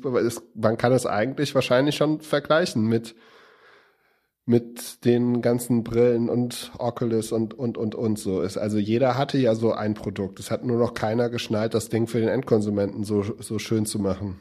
Also glaubst du, das Metaverse wird ein Erfolg? Nee. Weil? Ich bin dafür, ich möchte, dass die Bahn in einer Stunde von Hamburg nach Berlin fährt, damit wir einmal die Woche damit zu tun? Können. Ja, das ist so damit das Erlebnis, was ich haben möchte. Du möchtest mehr genau. Individualverkehr wieder. Also das kannst du dir aber, wir haben jetzt Ampelregierung, das kannst du dir ab, abschminken. Ja, Oder? aktuell äh, telefonieren wir zweimal die Woche. So. Wenn wir jetzt im Metaverse wären und ich noch eine Brille auf hätte, dann wäre ich dir ein bisschen näher, aber mit dir irgendwie in ein Restaurant zu gehen und was zu essen, ist halt immer noch das beste Erlebnis. Und solange ich kann mir nicht vorstellen, wie Mark das so zu 50 Prozent so gut hinkriegt. Also es wird mit Gaming anfangen, ist man sich relativ sicher. Weil sagen, Gamer sind am meisten bereit, in neue Hardware zu investieren, sind schnelle Produktzyklen gewohnt, also regelmäßige Updates und äh, hat auch mit das höchste Engagement. Das heißt, es ist relativ wahrscheinlich, dass da, da ist auch wiederum die Frage, wo hat Facebook dann eine Gaming? Also, also außer Candy Crush und Farmville können die ja nichts. Ähm, das ist auch nicht deren Games. Vielleicht macht diese, oh Gott, oh Gott, stell dir mal vor, die machen äh, so ein ähm, Fortnite für die, die Muttis, die sonst in der S-Bahn Farmville, äh, wie heißt das, äh, Candy Crush spielen. Dann, oh, dann sind die da in ihren schönen Plüschklamotten äh, im, im Metaverse. Gruselig. Ähm, okay, wir, wir halten fest, äh, Facebook schlechter bewertet als Philip Morris und Altria. Ähm, eigentlich. Scheißaufgabe vom Board ähm, ist auch kein geiles Investment mehr, weil ich, du könntest jetzt sagen, es ist der ultimative Value-Wert mit der Rendite und dem übrigen Wachstum ist es sogar die beste Kombination von Value und Growth, die du haben kannst. Aber offenbar glauben ja selbst die kühlsten Rechner am Markt nicht daran, dass die Aktie, dass irgendjemand diese Aktie später nochmal teurer abkauft. Und die, die jetzige Bewertung, also diese 20, 20 Mal Gewinn, beinhalten ja schon allein 13 Milliarden an Aktienrückkäufen. Die, also der Kurs ist ja schon gestützt durch das Einziehen eigener Aktien. Ähm, ansonsten wäre er sogar noch tiefer. Also wie du vollkommen richtig gesagt hast, sie haben 50 Milliarden sich freizeichnen lassen für Aktienrückkäufe, ähm, die sie, ich glaube, ausgeben werden, weil sie nicht wissen, wohin mit dem Geld sonst. Ähm, weil sie, wie gesagt, jedes Jahr 50 Milliarden Geld produzieren und die nicht loswerden. Ähm, und trotzdem ist der Kurs so schlecht. Und ich meine, normalerweise hast du immer irgendwelche Leute, die sagen, am Ende ist mir Facebook egal, sondern fünf Prozent Rendite nehme ich mit. Aber nicht mal das will jemand tun. Ich glaube, weil sie glauben, dass der Kurs weiter sinken wird. Also er ist natürlich ein bisschen gepuffert. Irgendwann bei, beim äh, Price Earnings oder KGV von 10 hast du bestimmt einen Boden, aber ich, ich würde jetzt noch nie keinem Value Investor empfehlen, da reinzugehen. Ach so, und zu den Wachstumsproblemen. Äh, ich habe getwittert, dank der Whistleblower haben wir ja Charts, dass Facebook seit 12, also ein Whistleblower ist zur SEC gegangen. Also du hast in den USA einen relativ hohen Anreiz, die Behörden mit Informationen zu versorgen, weil du inzwischen nicht, was ist 10 Prozent oder 20 Prozent der Strafe? Also du kannst auf jeden Fall einen Teil der Maximalstrafe ein, also wenn eine Strafe, sagen wir über 100 Millionen verhängt wird, dann kannst du, glaube ich, bis zu 10 Millionen davon als Whistleblower erhalten, was den Anreiz relativ hoch macht, was wahrscheinlich gut ist. Und unter anderem ist jemand zur SEC gegangen und sagt, dass Facebook eigentlich seit 2012, 13 weiß, dass die jungen User ihnen weglaufen. Zu Snapchat, zu TikTok, logischerweise, Musically zwischendurch. Ähm, und das muss denen lange, lange Zeit bewusst gewesen sein. Und da fragt man sich jetzt, hätte man die Märkte mal, also ähm, ich habe es auf Twitter unter pip-net äh, ist der Handle getwittert, da kann man ganz gut sehen, wie das schwer mit Worten auszudrücken, wie drastisch das ist. Aber ich würde sagen, sozusagen im Vergleich zum normalen Nutzerwachstum der normalen Altersschichten gab es bei Facebook einen krassen Exodus von jungen Menschen. Also einfach weil Exodus, weil sie älter werden und damit aus der Kohorte rauswachsen. Das ist relativ normal, dass junge Menschen weniger werden. Aber es kamen einfach keine jungen Menschen mehr nach, weil deren erstes Medium eben Snapchat, TikTok etc. wurde. Ähm, und es sieht wirklich so aus, als wenn, also seit ich Facebook äh, gelöscht habe, fühle ich mich direkt fünf Jahre jünger, um das abzukürzen. Ja, siehst doch äh, besser aus. Vielen Dank, vielen Dank, du auch, äh, weil du dich rasiert hast. Ähm, genau, äh, am besten nachgucken. Äh, es ist schwer auszudrücken, aber die die Charts sind wirklich desaströs. Also es, die Charts sagen eigentlich, es gibt keine jungen Menschen mehr auf Facebook. Es sind unsere Eltern, die dort aktiv sind. Ähm, und das ist auf jeden Fall ein langfristiges Problem. Und wie gesagt, das weiß man dort seit 2012, 13. Und dann ist das Metaverse fast, also ich meine, was hat man in den letzten fünf Jahren gemacht, um Facebook zu verjüngen? Außer irgendwie andere Companies kaputt machen oder versuchen aufzukaufen. Ähm, von daher finde ich, dass man jetzt sehr spät sehr viel Gas gibt mit dem Metaverse. Und ich glaube aber trotzdem, dass das Stigma, was Facebook anhaftet, den Erfolg, den potenziellen Erfolg eines Metaverse und dass es noch keine Endgeräte gibt für Facebook, was ein anderes Problem ist, dass sie nicht im Payment-Markt drin sind, so, so viele Probleme, dass sie gerade von Apple zerquetscht werden. Ähm, und ähm, einer der Gründe, warum Payment so wichtig ist, ist ja auch, damit du Tracking hinbekommst. Also in der Welt, wo Cookies vielleicht weg sind und wo Apple das Tracking unheimlich schwer macht, ist es ja unheimlich wichtig, wieder einen Payment-Partner zu haben, um eventuell valide Zahlungsdaten zu bekommen, um darauf vielleicht wieder per Machine Learning Attribution hinzubekommen. Und sozusagen vor dem Hintergrund macht PayPal Pinterest vielleicht auch ein bisschen mehr Sinn. Das, sagen wir, das Pinterest Werbetargeting könnte mit PayPal, PayPal soll ich sagen, nicht Paul, PayPal, ähm, Payment-Daten das bessere Targeting werden. Aber die haben jetzt äh, abgeblasen erstmal den Merger. Was vielleicht schlau ist, weil sich alle werbefinanzierten Modelle ja nochmal vergünstigen könnte während der Earnings Season. Meinst du, die kommen nochmal mit einem zweiten Angebot? In einem halben Jahr. Das äh, hat Scott Galway heute, glaube ich, gesagt. Halte ich für, für valide. Also es wäre eigentlich doof, vor der Earnings Seasons, wo jetzt alle abgewatscht werden, was zu kaufen. Und dann hast du eigentlich hinterher sofort einen 20% Discount auf dein Business. Ich, ich, ja. Vielleicht wollten sie auch, vielleicht haben sie auch einfach schon, vielleicht waren sie schon in Gesprächen und hatten vor, es sogar sehr gezielt nach der Earnings Season zu schließen. Und es ist einfach ein bisschen zu früh public geworden. Sondern sie wollten sowieso anrufen und sagen, oh, eure letzten Earnings sind ja schlimm. Äh, vielleicht müssen wir doch nochmal 20 Prozent abziehen vom Gebot. ähm, äh, wir haben ja über la Last 12 Months Revenue geredet äh, und das sieht jetzt schlecht aus. Naja. Ja. Wir wissen es nicht. Glaub, Achso, und was man auch, darf ich noch, Entschuldigung, zu, zu Facebook, was auch spannend ist, ähm, also unter anderem wird in diesen Charts sichtbar, die Facebook intern, wie gesagt, lange bekannt waren, ist, dass die Time Spent per App für junge Leute auch deutlich niedriger ist und schneller sinkt äh, für junge Nutzer, dass die Content Production Rate, also wie viel neue Posts man absetzt, niedriger ist bei jungen Menschen und schneller sinkt und dass auch die Messages sent, also sei es WhatsApp oder Messenger, bei jungen, dies bei jungen Menschen zwar höher, sinkt aber viel äh, schneller. Wir, wir packen es einfach mal in die äh, Show Notes und ähm, dann könnt ihr es euch selber anschauen. Ich finde es sehr spannend. Ich könnte nicht ruhig schlafen, wenn ich der CEO wäre und das die Zahlen sehen würde, ehrlich gesagt. Ich, ich würde 10 Millionen, Milliarden ins Metaverse stecken. Und die, und die Firma umbenennen. Ich, ich schau, gucke hier gerade auf unseren Discord-Server und denke, hoffentlich kauft Facebook nicht Discord. Oh Gott, da müssen wir, oh Gott, da müssen wir schon wieder Nee, bitte, nee, aber ich meine, wer die also Frage ja, ist auch, wer lässt sich noch von, na, du kannst dann, das entscheidet letztlich dein Board. Schwer. Schwer, nein, schwer Nein zu sagen, wenn jemand sagt, wir legen äh, das Geld auf den Tisch. Und ich meine, was passiert, wenn das Metaverse nicht funktioniert? So, dann ist Next Level Desperation angesagt. Dann muss hinzugekauft werden. Und dann kannst du nur Reddit kaufen oder Discord. Eigentlich musst du Discord kaufen als Facebook. Ähm, dann, deswegen muss Microsoft äh, eigentlich Discord retten und vor Facebook wegkaufen. Ähm, ich ja. ich glaube, in zehn Jahren ist Facebook nicht mehr unter den Top Ten Companies. In fünf Jahren. In fünf Jahren sogar. Ja. Relativ ja. safe. Long-Term Prediction. Solange man einen Podcast auch, bestimmt nicht. Ich glaube aber auch, dass äh, Mark es noch schafft, sich sein Image zu pflegen und irgendwann wie Bill ein sehr netter Typ wird. Ich habe echt, echt Angst vor den ersten zehn Philanthropie-Projekten, die der sich ausdenkt. Gut. Ich glaube, ich habe heute mit meinem besten Tweet des Jahres geschickt. Ist nicht so ganz viral gegangen, aber vielleicht kommt das noch. Und zwar, dass 2019 Elon Musk uns eine Million Robotaxis äh, ver äh, versprochen hat. In 2020. 20, genau, in 2020. Und alles, was wir bekommen haben, sind 100.000 Autos von Hertz und eine Tom Brady äh, Commercial. Also hier der American Football Spieler. Ja, da wollte ich dich mal fragen. Jetzt. Du hast ja so ein bisschen Mobilitätshintergrund.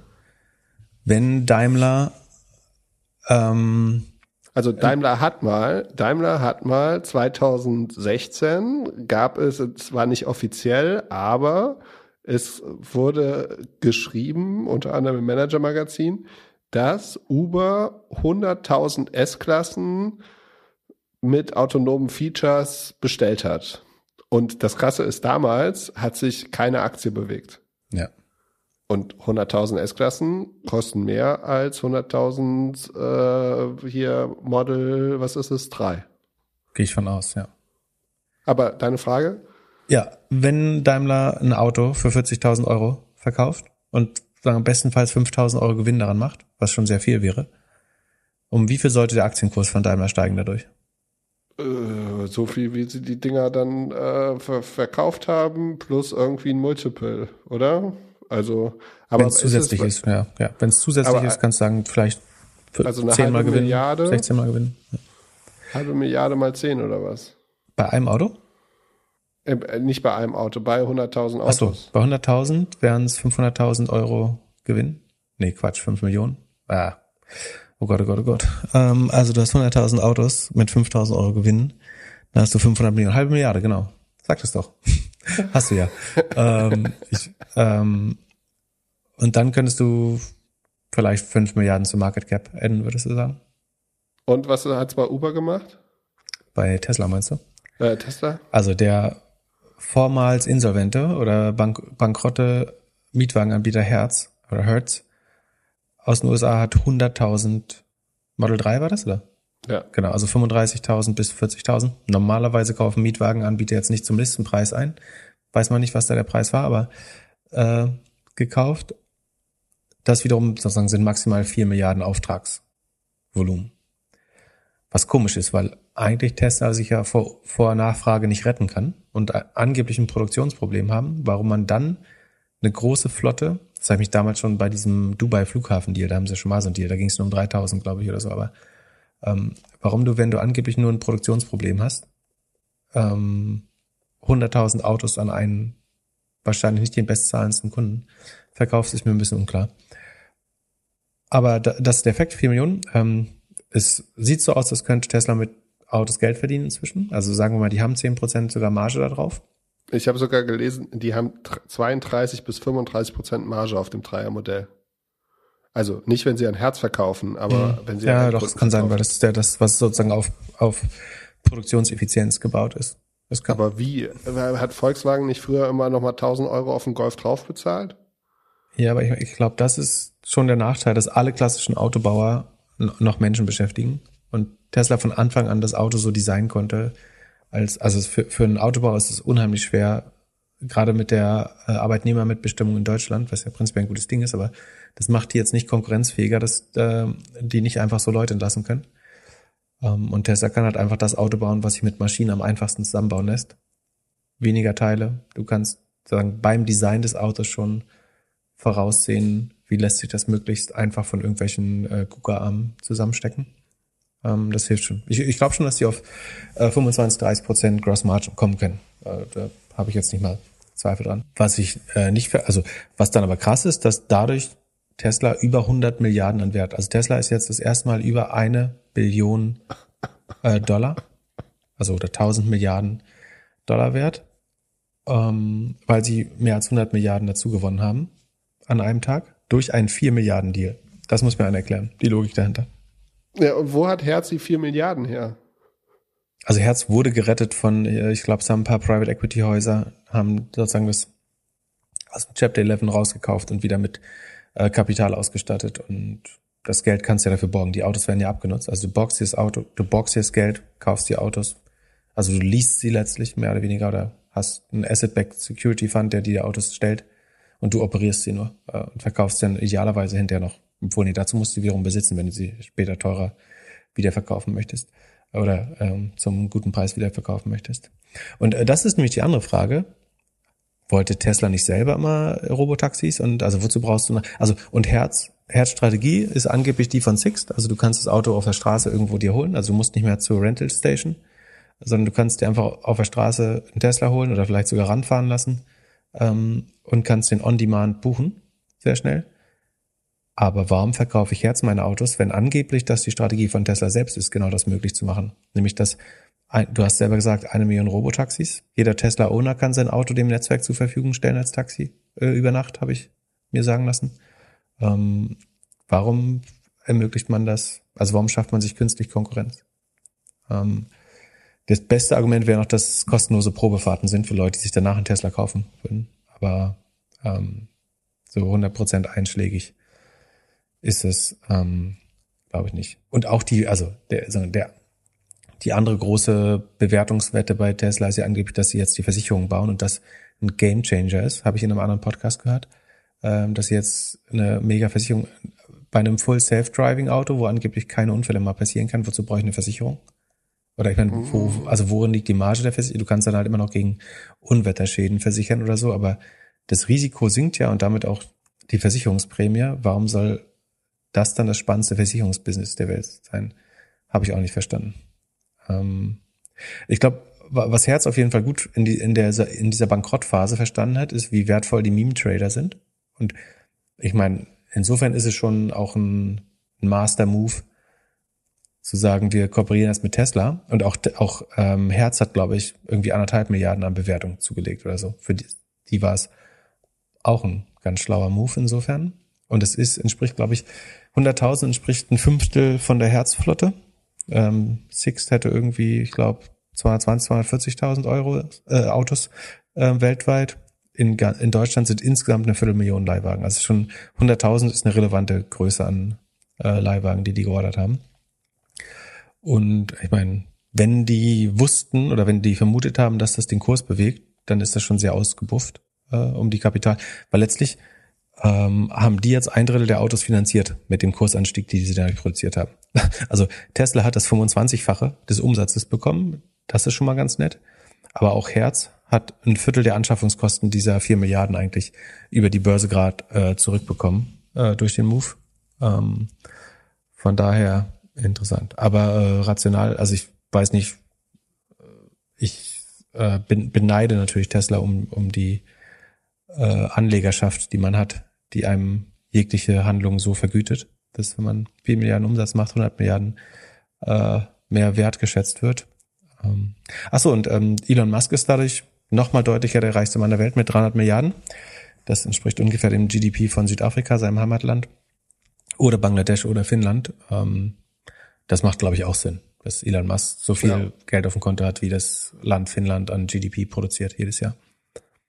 Na, ich wurde nach dem Tweet sogar schon von, äh, von Tesla-Fans angerufen. Ich war leider am Essen, konnte den Anruf nicht angeben, habe mich gewundert, warum ich angerufen werde, aber es muss wegen dem Tweet gewesen sein. Und ich hätte mich, also noch zwei Fragen dazu. Also A, hattest du ja früher die Theorie, dass du dein Geld so anlegst wie der reichste Mann der Welt. Oh Gott. Also, also das hast du vorausgesehen, dass ich mal in diese Situation kommen werde. Also du bist es ja jetzt, und ich meine, bei Amazon bewegt sich ja nichts mehr so. Wäre es jetzt nicht der Zeitpunkt, dass du so die Hälfte deiner Amazon-Aktien rüberschiebst zu Tesla? Ähm, das ist eine berechtigte Frage. Also im Vergleich zu Tesla ist Amazon ja ein Value-Titel gerade.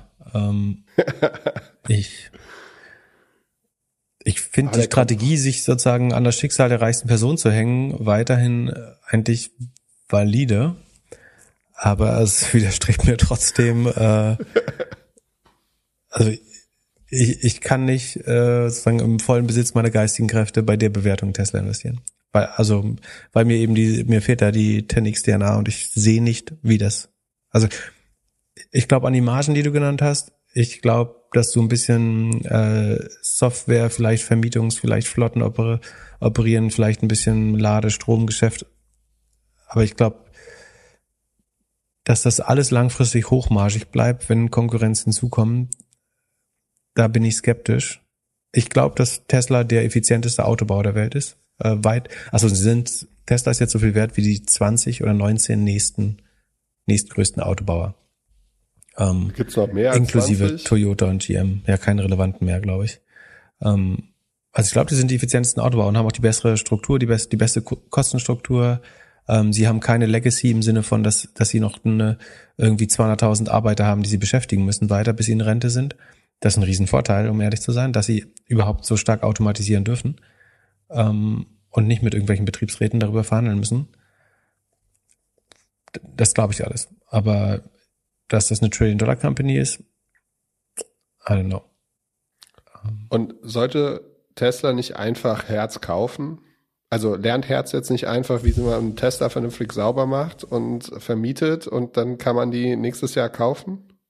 Hm, ich weiß nicht. Also das Problem ist, sie können ja nicht jedes Jahr was anderes erzählen. Also sagen, bis, ja, bis jetzt war die ja Story, die jeder Tesla-Besitzer wird wird eine Ein-Mann Asset-Back Security, die sein Auto zur Verfügung stellt, damit Tesla es operieren kann als Taxi und dann teilt man sich die Gewinne.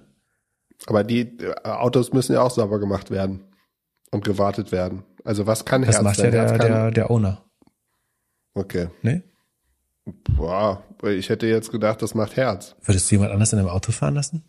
Ja, würdest du, also ich würde vor, wenn das Auto danach sauber ist und ich damit Geld verdiene? Ja, aber die Reinigung kostet ja auch mega viel Geld. Du kannst ja nicht jedes Mal reinigen lassen. Kommt drauf an, wenn du fährst und da wieder am Essen bist, dann schon. Du weißt ja nicht, was in deinem Auto gemacht wird. Überleg mal, was, was Daher irgendwie. Und, und, und äh, nochmal, äh, kannst du dich noch erinnern, in welcher Folge du von deiner äh, Tesla-Erfahrung gesprochen hast, deiner Rental-Tesla-Erfahrung? Meinst du, dass äh, das Herz in der kurzen Zeit schafft, eine bessere Software zu bauen? Ja, genau, das ist nämlich die andere Frage. Also kriegen die es hin, äh, das an, äh, ans Android SDK anzuschließen, sodass ich das anlocken kann dann mit äh, der App? Das äh, haben die Vorreiter UFO Drive ja noch nicht so gut hinbekommen damals. Ähm, ja, ich, ich sehe das. Ich bin gespannt, ob die 100.000 ausgeliefert werden. Äh, in welcher Zeit war das? Wann soll die kommen? Ich glaube, die kommen nie. Und also ich meine, ich, ich möchte auch nochmal sagen, das ist inkonsistent in der Kommunikation, dass man immer sagt, Man hat kein Nachfrageproblem und dann verkauft man an Autovermieter 100.000 Autos. Das, ich meine, also sie haben jetzt einen riesen Ramp-up mit den zwei neuen Gigafactories, die ans Netz gehen oder in Produktion gehen. Das glaube ich schon, dass Produktion dann vielleicht weniger ein Problem wird, aber im Moment hast du ja noch eine riesen Shortage. Und wer weiß, wie das Model 3 in zwei oder drei Jahren aussieht. Dass es überhaupt noch das gleiche Model 3 geben wird. Ja, vom Design ändern sie ja nicht so viel. Aber ich meine, man muss auch beiden Firmen gratulieren, die haben alles richtig, also aus Shareholder-Sicht haben sie alles richtig gemacht. Ähm, ja.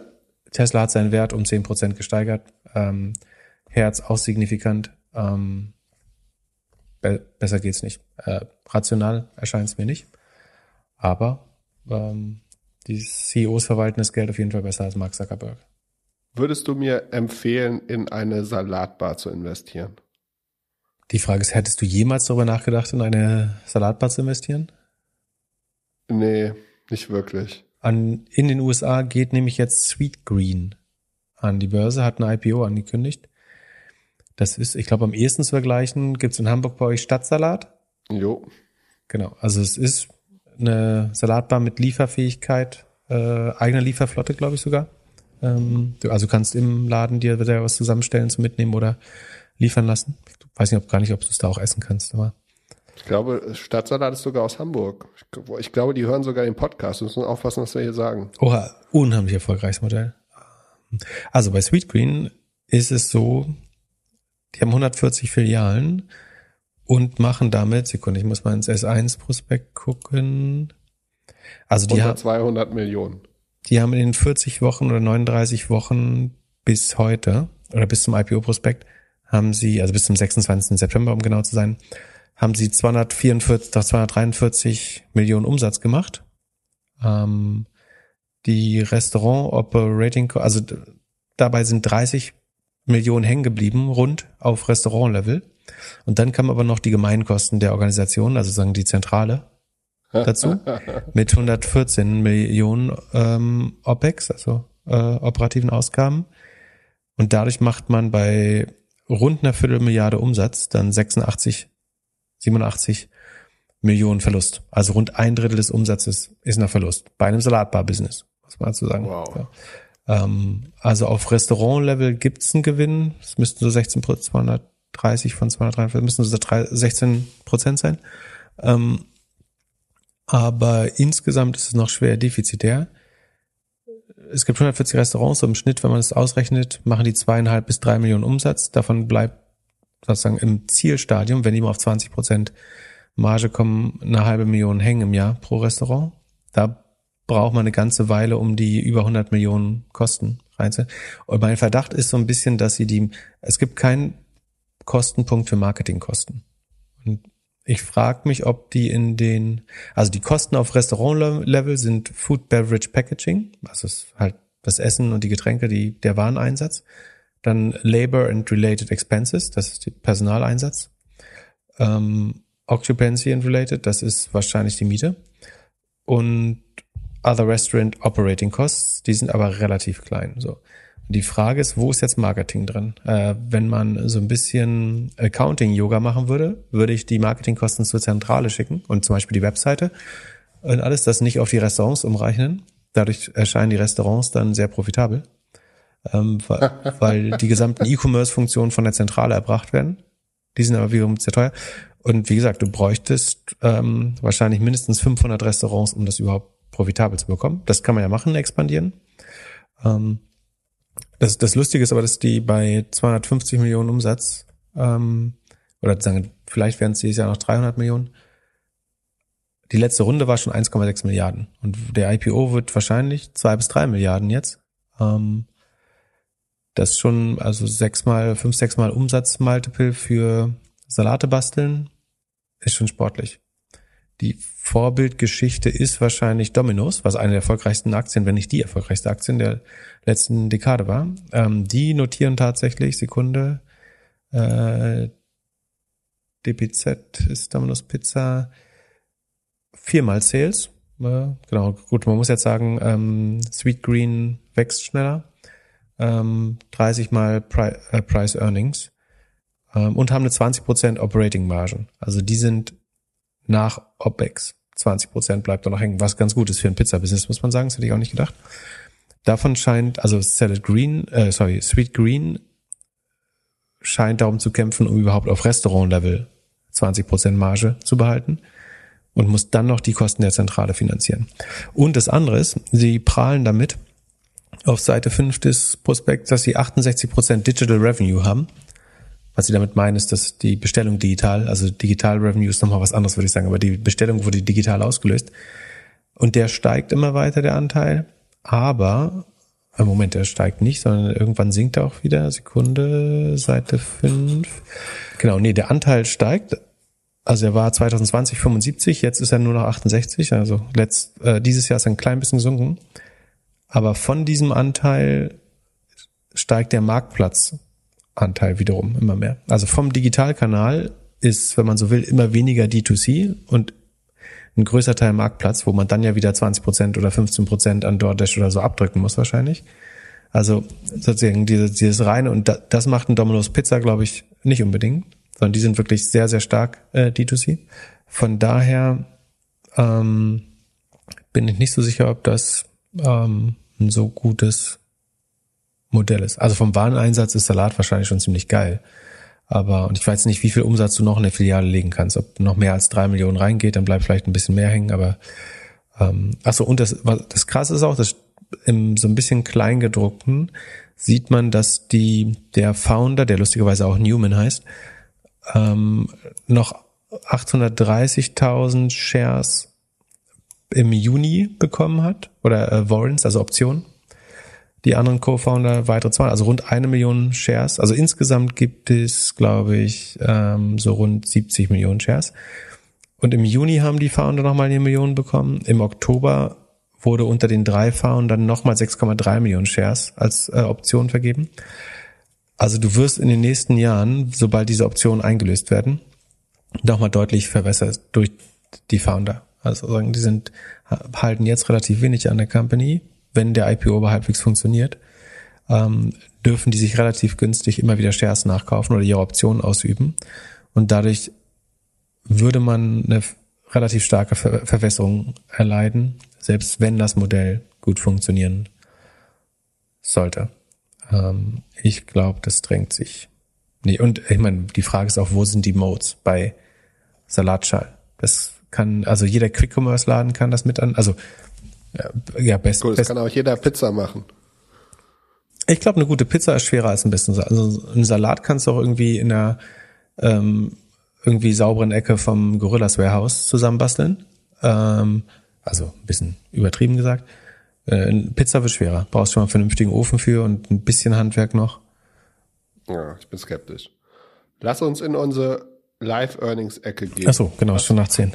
Was haben wir alles? Wir haben Alphabet, Microsoft, Twitter. Hey, Alphabet kommt doch nicht heute, Robinhood. Oder? Alles heute. Uh. Ähm, dann schauen wir mal live in die Earnings rein. Wo möchtest du anfangen? Lass mal direkt mal mit Alphabet starten. Alphabet. Also ich habe, glaube ich, alle Firmen, außer Facebook übrigens, äh, das lohnt sich nicht mehr, die zu beobachten äh, für die nächsten fünf Jahre, äh, in das ähm, Doppelgänger.io mit AE und IO ähm, slash Sheet eingetragen, damit man es ein bisschen verfolgen kann. Wir schauen auf Alphabet, die Google-Mutter. Gesamtumsatz ist von 61,9 Milliarden im Vorquartal auf 65 Milliarden und etwas mehr gestiegen. Das entspricht einem Anstieg von 41 Prozent gegenüber dem Vorjahr. Ähm, das ist gut. Im Vorquartal, also im Q2, war das aber immer noch ein Anstieg um 62 Prozent. Also das Wachstum hat sich verlangsamt, was auch daran liegt, dass dieses Vorquartal des Q2, wo es um 62 Prozent gewachsen ist, das wiederum hat ein sehr einfaches Vergleichsquartal, weil das Q2 2020, mit dem das verglichen wurde, das erste Quartal seit Ewigkeiten war, wo, oder seit der Firmengeschichte wahrscheinlich, wo Google negatives Umsatzwachstum hatte.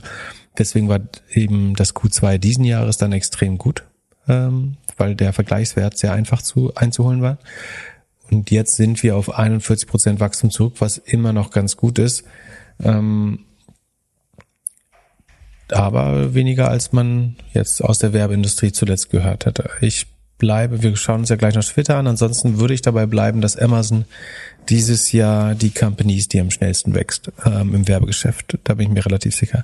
Ähm, von diesen 41 Prozent Wachstum entfallen auf das Werbegeschäft. Ähm, also Search hat immer noch 38 Milliarden Umsatz abgeworfen. Das wiederum ist ein Wachstum von 44 Prozent, also auch ganz ordentlich. Ähm, das ist im Vorjahr aber auch nur um sechs Prozent gewachsen. Deswegen, auch hier müsste man eigentlich wieder so zwei Jahresvergleiche einziehen. Also wer das, wer das wirklich interessiert und beurteilen will, oder vielleicht machen wir das mal für Search sogar, Sekunde. Ähm, das mache ich nochmal, weil ich das letzte Mal bereut habe, dass ich es nicht gemacht habe. Ähm, dann sieht man vielleicht was, was man vorher nicht gesehen hätte. Also 38 Milliarden durch das Q, wo sind wir? Q3 von 2019 dann, nee, das zwei, zwei Jahreswachstum beschleunigt sich sogar. Also das sieht gut aus, eigentlich. Äh, also ähm, auf zwei Jahres Sicht wächst Google insgesamt, also es ist nicht die Kager, sondern die, das Gesamtwachstum über zwei Jahre ist 53 Prozent, war im Vorquartal 51,6. Also sieht eigentlich ganz gut aus. Ähm, YouTube ist auch mit 43 Prozent gewachsen. Das ist im Vorquartal brachial mit 84 Prozent gewachsen. Das heißt, das ist deutlich langsamer geworden, aber wächst immer noch sehr dynamisch. Ähm, hätte man sich vielleicht ein bisschen mehr erhofft. Also am letzten Quartal haben sie eine Milliarde mehr Umsatz hinzugefügt. Jetzt dieses Quartal nur 200 Millionen hinzugefügt. Das heißt, das würde ich sagen, ist ein bisschen enttäuschend. Also Search sieht gut aus, würde ich sagen. Ähm, YouTube. Hättest du die 8 erwartet bei, bei YouTube? Also 800? Ja, vielleicht nicht 8, aber schon mehr als nur 200 Millionen. Also von, von 7 Milliarden auf 7,2 Milliarden wo man im Vorquartal nur 6 Milliarden hatte, äh, würde ich sagen, ist ein bisschen enttäuschend. Ähm, vielleicht liegt das, liegt das schon am Targeting, App Tracking Transparency. Also YouTube würde ich sagen, ist ein bisschen negativ beeinflusst von was auch immer das. Äh, ich habe jetzt nicht den der Earnings Call kommt ja erst noch. Vielleicht wird es da erklärt. Ähm, ich würde vermuten, dass YouTube leicht enttäuscht. Ähm, dann die Cloud ist auf knapp fast genau 5 Milliarden gewachsen im Umsatz. Ähm, das entspricht 45 Prozent Wachstum. Das ist nicht schlecht, aber vor Quartal war 54.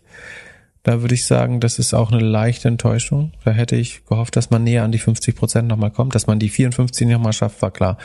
Aber dass die Cloud jetzt nur noch wieder mit 45, mit dem ganz alten Wachstum wächst, weder schlecht noch gut, würde ich sagen.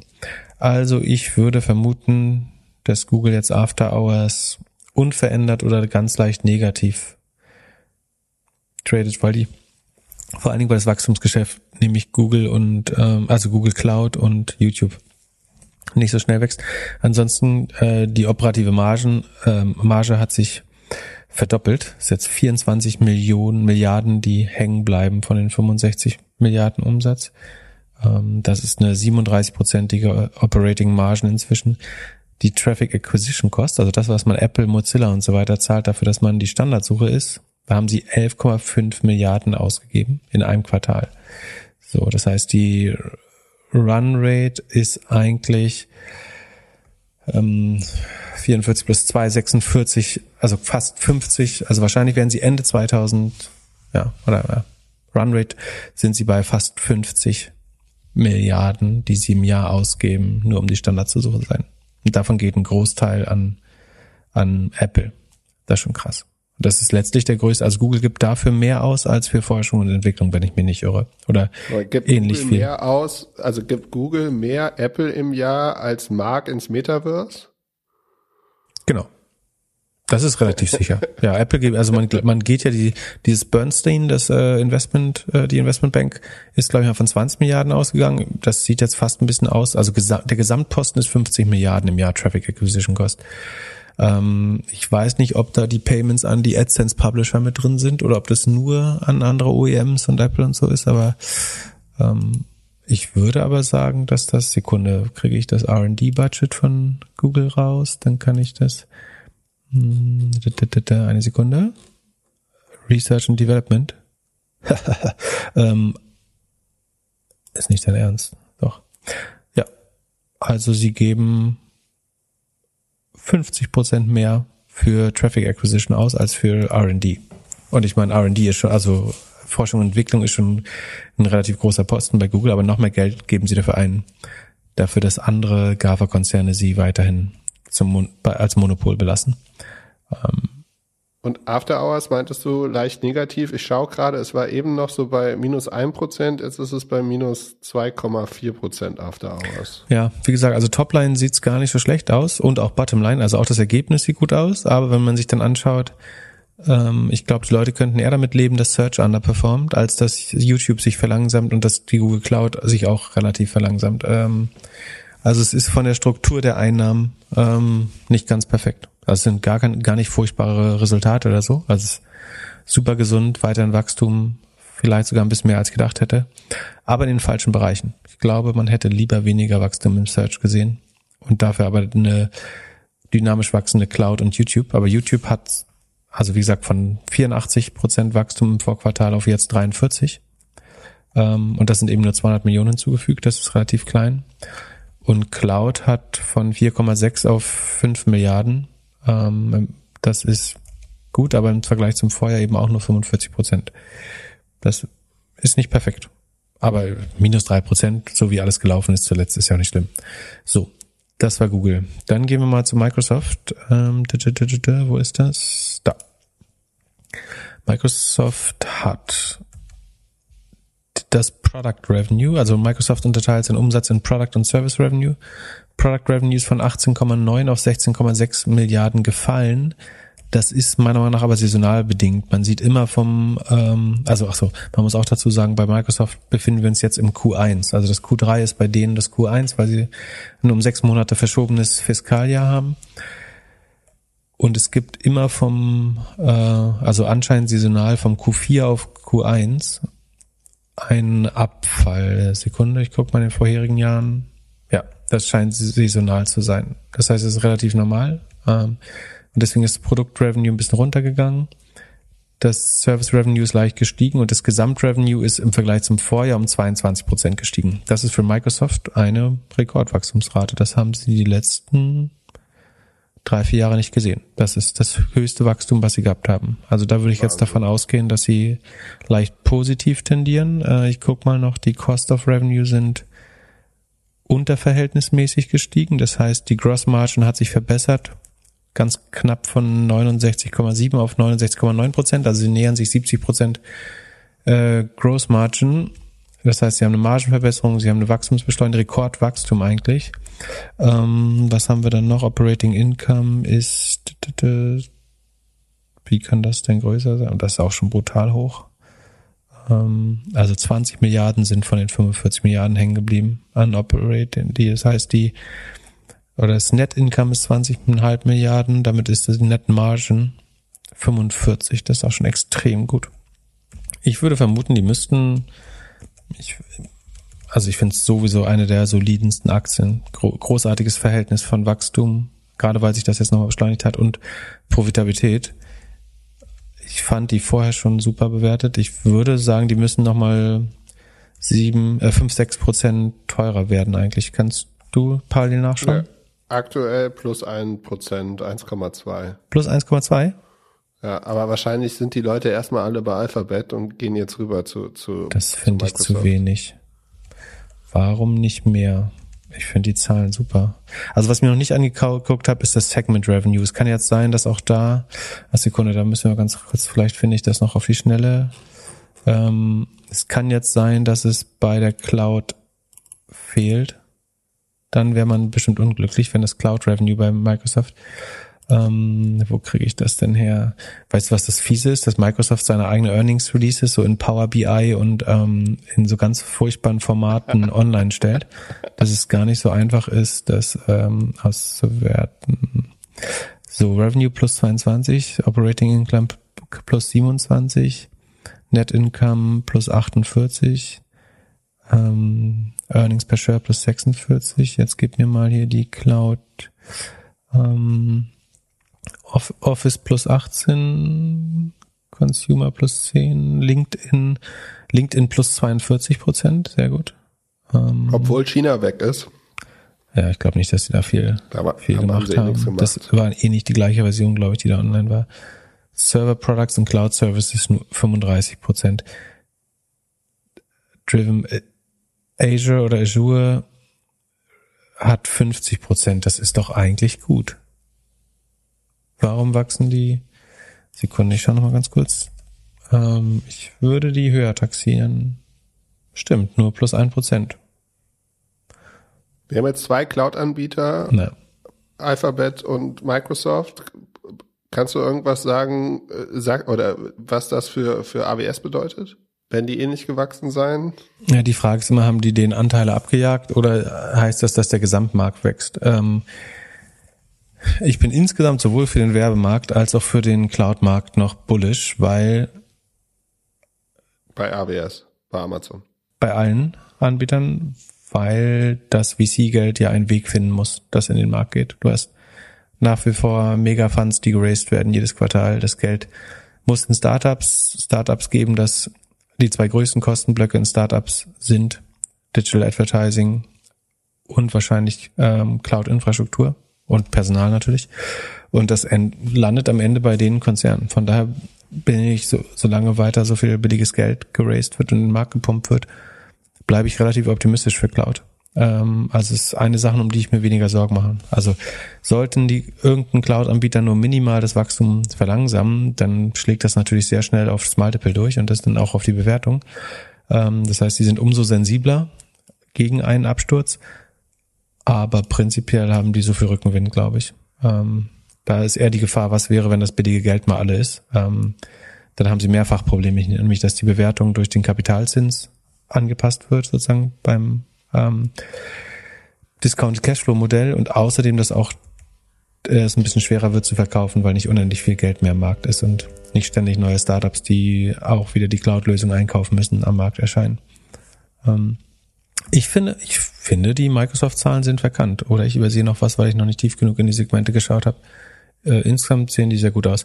Okay, dann gehen wir weiter zu Twitter. Ja, dein Kühlschrank fragt gerade, wie es mit Twitter aussieht. Genau. Ähm, Twitter Revenue äh, 1,3 Milliarden wären gut gewesen. Sie haben 1,283 geschafft. Das ist ein Wachstum von 37 Prozent nach zuvor 74 Prozent, also auch halbiert, äh, sehr vergleichbar mit ähm, Google eigentlich. Also wachsen weiterhin sehr gut, aber eben nicht so extrem gut wie im Vorquartal. Auch da war es aber so, dass das Vorquartal sogar Negativwachstum in dessen Vergleichsquartal hatte. Also Q2 20 war dieser Corona-Meltdown, wo alle Angst hatten, da hat Twitter 20% Revenue zum Vergleich zum Vorjahr verloren. Dementsprechend einfach war es 74% hinzugewinnen im Q2 2021. Und jetzt haben sie anspruchsvollere Vergleichswerte und deswegen sind 37% eigentlich gut. Wer Lust hat, kann sich wieder das Zweijahres, den Zweijahresanstieg ausrechnen und kann das noch besser beurteilen. Das will ich jetzt gerade nicht machen aus Zeitmangel. Ähm, Operational Income ist leicht gesunken ähm, und sie haben so einen Riesenposten von 800 Millionen, die sie für ein Settlement eines Lawsuits, sie hatten Class Action Lawsuit, da also einen Gerichtsprozess, da den sie gesettelt, ge, wie sagt das, beigelegt haben, ähm, in dem sie 800 Millionen gezahlt haben, weil sie die Engagement Metrics für ihre ähm, in 2016 ist da entstanden. Da haben sie anscheinend irreführende Informationen entweder über die DAOs oder also wahrscheinlich also, der Lawsuit sagt Engagement Metrics, aber wahrscheinlich sind es die Daily Active Users. Also wahrscheinlich haben sie zu viel Daily Active User gezählt, die nicht wirklich Daily Active waren. Ähm, wenn das festgestellt wird, wirst du schadenersatzpflichtig. Das haben sie gesettelt. Da haben viele Twitter-Aktionäre wahrscheinlich Geld bekommen. Deswegen sind es jetzt 800 Millionen leichter, die jetzt in dieses ähm, Quarter fallen. Deswegen sieht der Gewinn oder Net Income relativ desaströs aus. Ansonsten ist es gut, dass sie ihre DAOs, also die Monetizable Daily Active Users nennen die, also die, die Daily Active Users, die Werbung empfangen, ähm, konnte man von 206 auf 211 Millionen steigern. Das ist ein zweieinhalb Prozent Quartal zu Quartal. Das heißt, die wachsen weiter, das ist schon mal besser als bei Facebook. Ähm, und Deswegen würde ich vermuten, die, die finanziellen Zahlen sind nicht großartig, aber die, die Nutzerzahlen sehen, sehen gut aus. Deswegen würde ich sagen, leichter Anstieg oder gleichbleibend. Ja, bitte? Und haben die nicht das gleiche Problem wie in Snap, dass sie jetzt durch äh, weniger Werbeeinnahmen ja, weniger Geld machen, also Supply Chain, Apple, Privacy und so weiter, oder ist das einfach irrelevant, weil die so wenig Umsatz machen, dass das keiner mehr hat? Ja, nein, also äh, ist gar nicht so doof die Frage. Also also A, sie haben sich ja verlangsamt von Wachstum, aber sie wachsen im Vergleich zum Vorquartal zumindest weiter. Aber ich würde sagen, Twitter war als Werbeform eh schon so ineffektiv, dass wenn andere Formen wie Snap, wie Pinterest, wie Facebook ineffizienter werden, dann gewinnt komparativ Twitter sozusagen. Ähm, sagen, weil die, ich will nicht sagen einäugiger unterm Linden wird, aber vorher waren die, dass die, nee, ganz einfach gesagt, Twitter war vorher die Plattform, eine der Plattformen mit dem schlechtesten Targeting ähm, im Vergleich zu anderen, weil sie nicht genug Nutzerdaten hatten. Und dadurch, dass die anderen jetzt Targeting-Präzision verlieren, ähm, sieht Twitter relativ gesehen, also sie leiden sie weniger, sozusagen.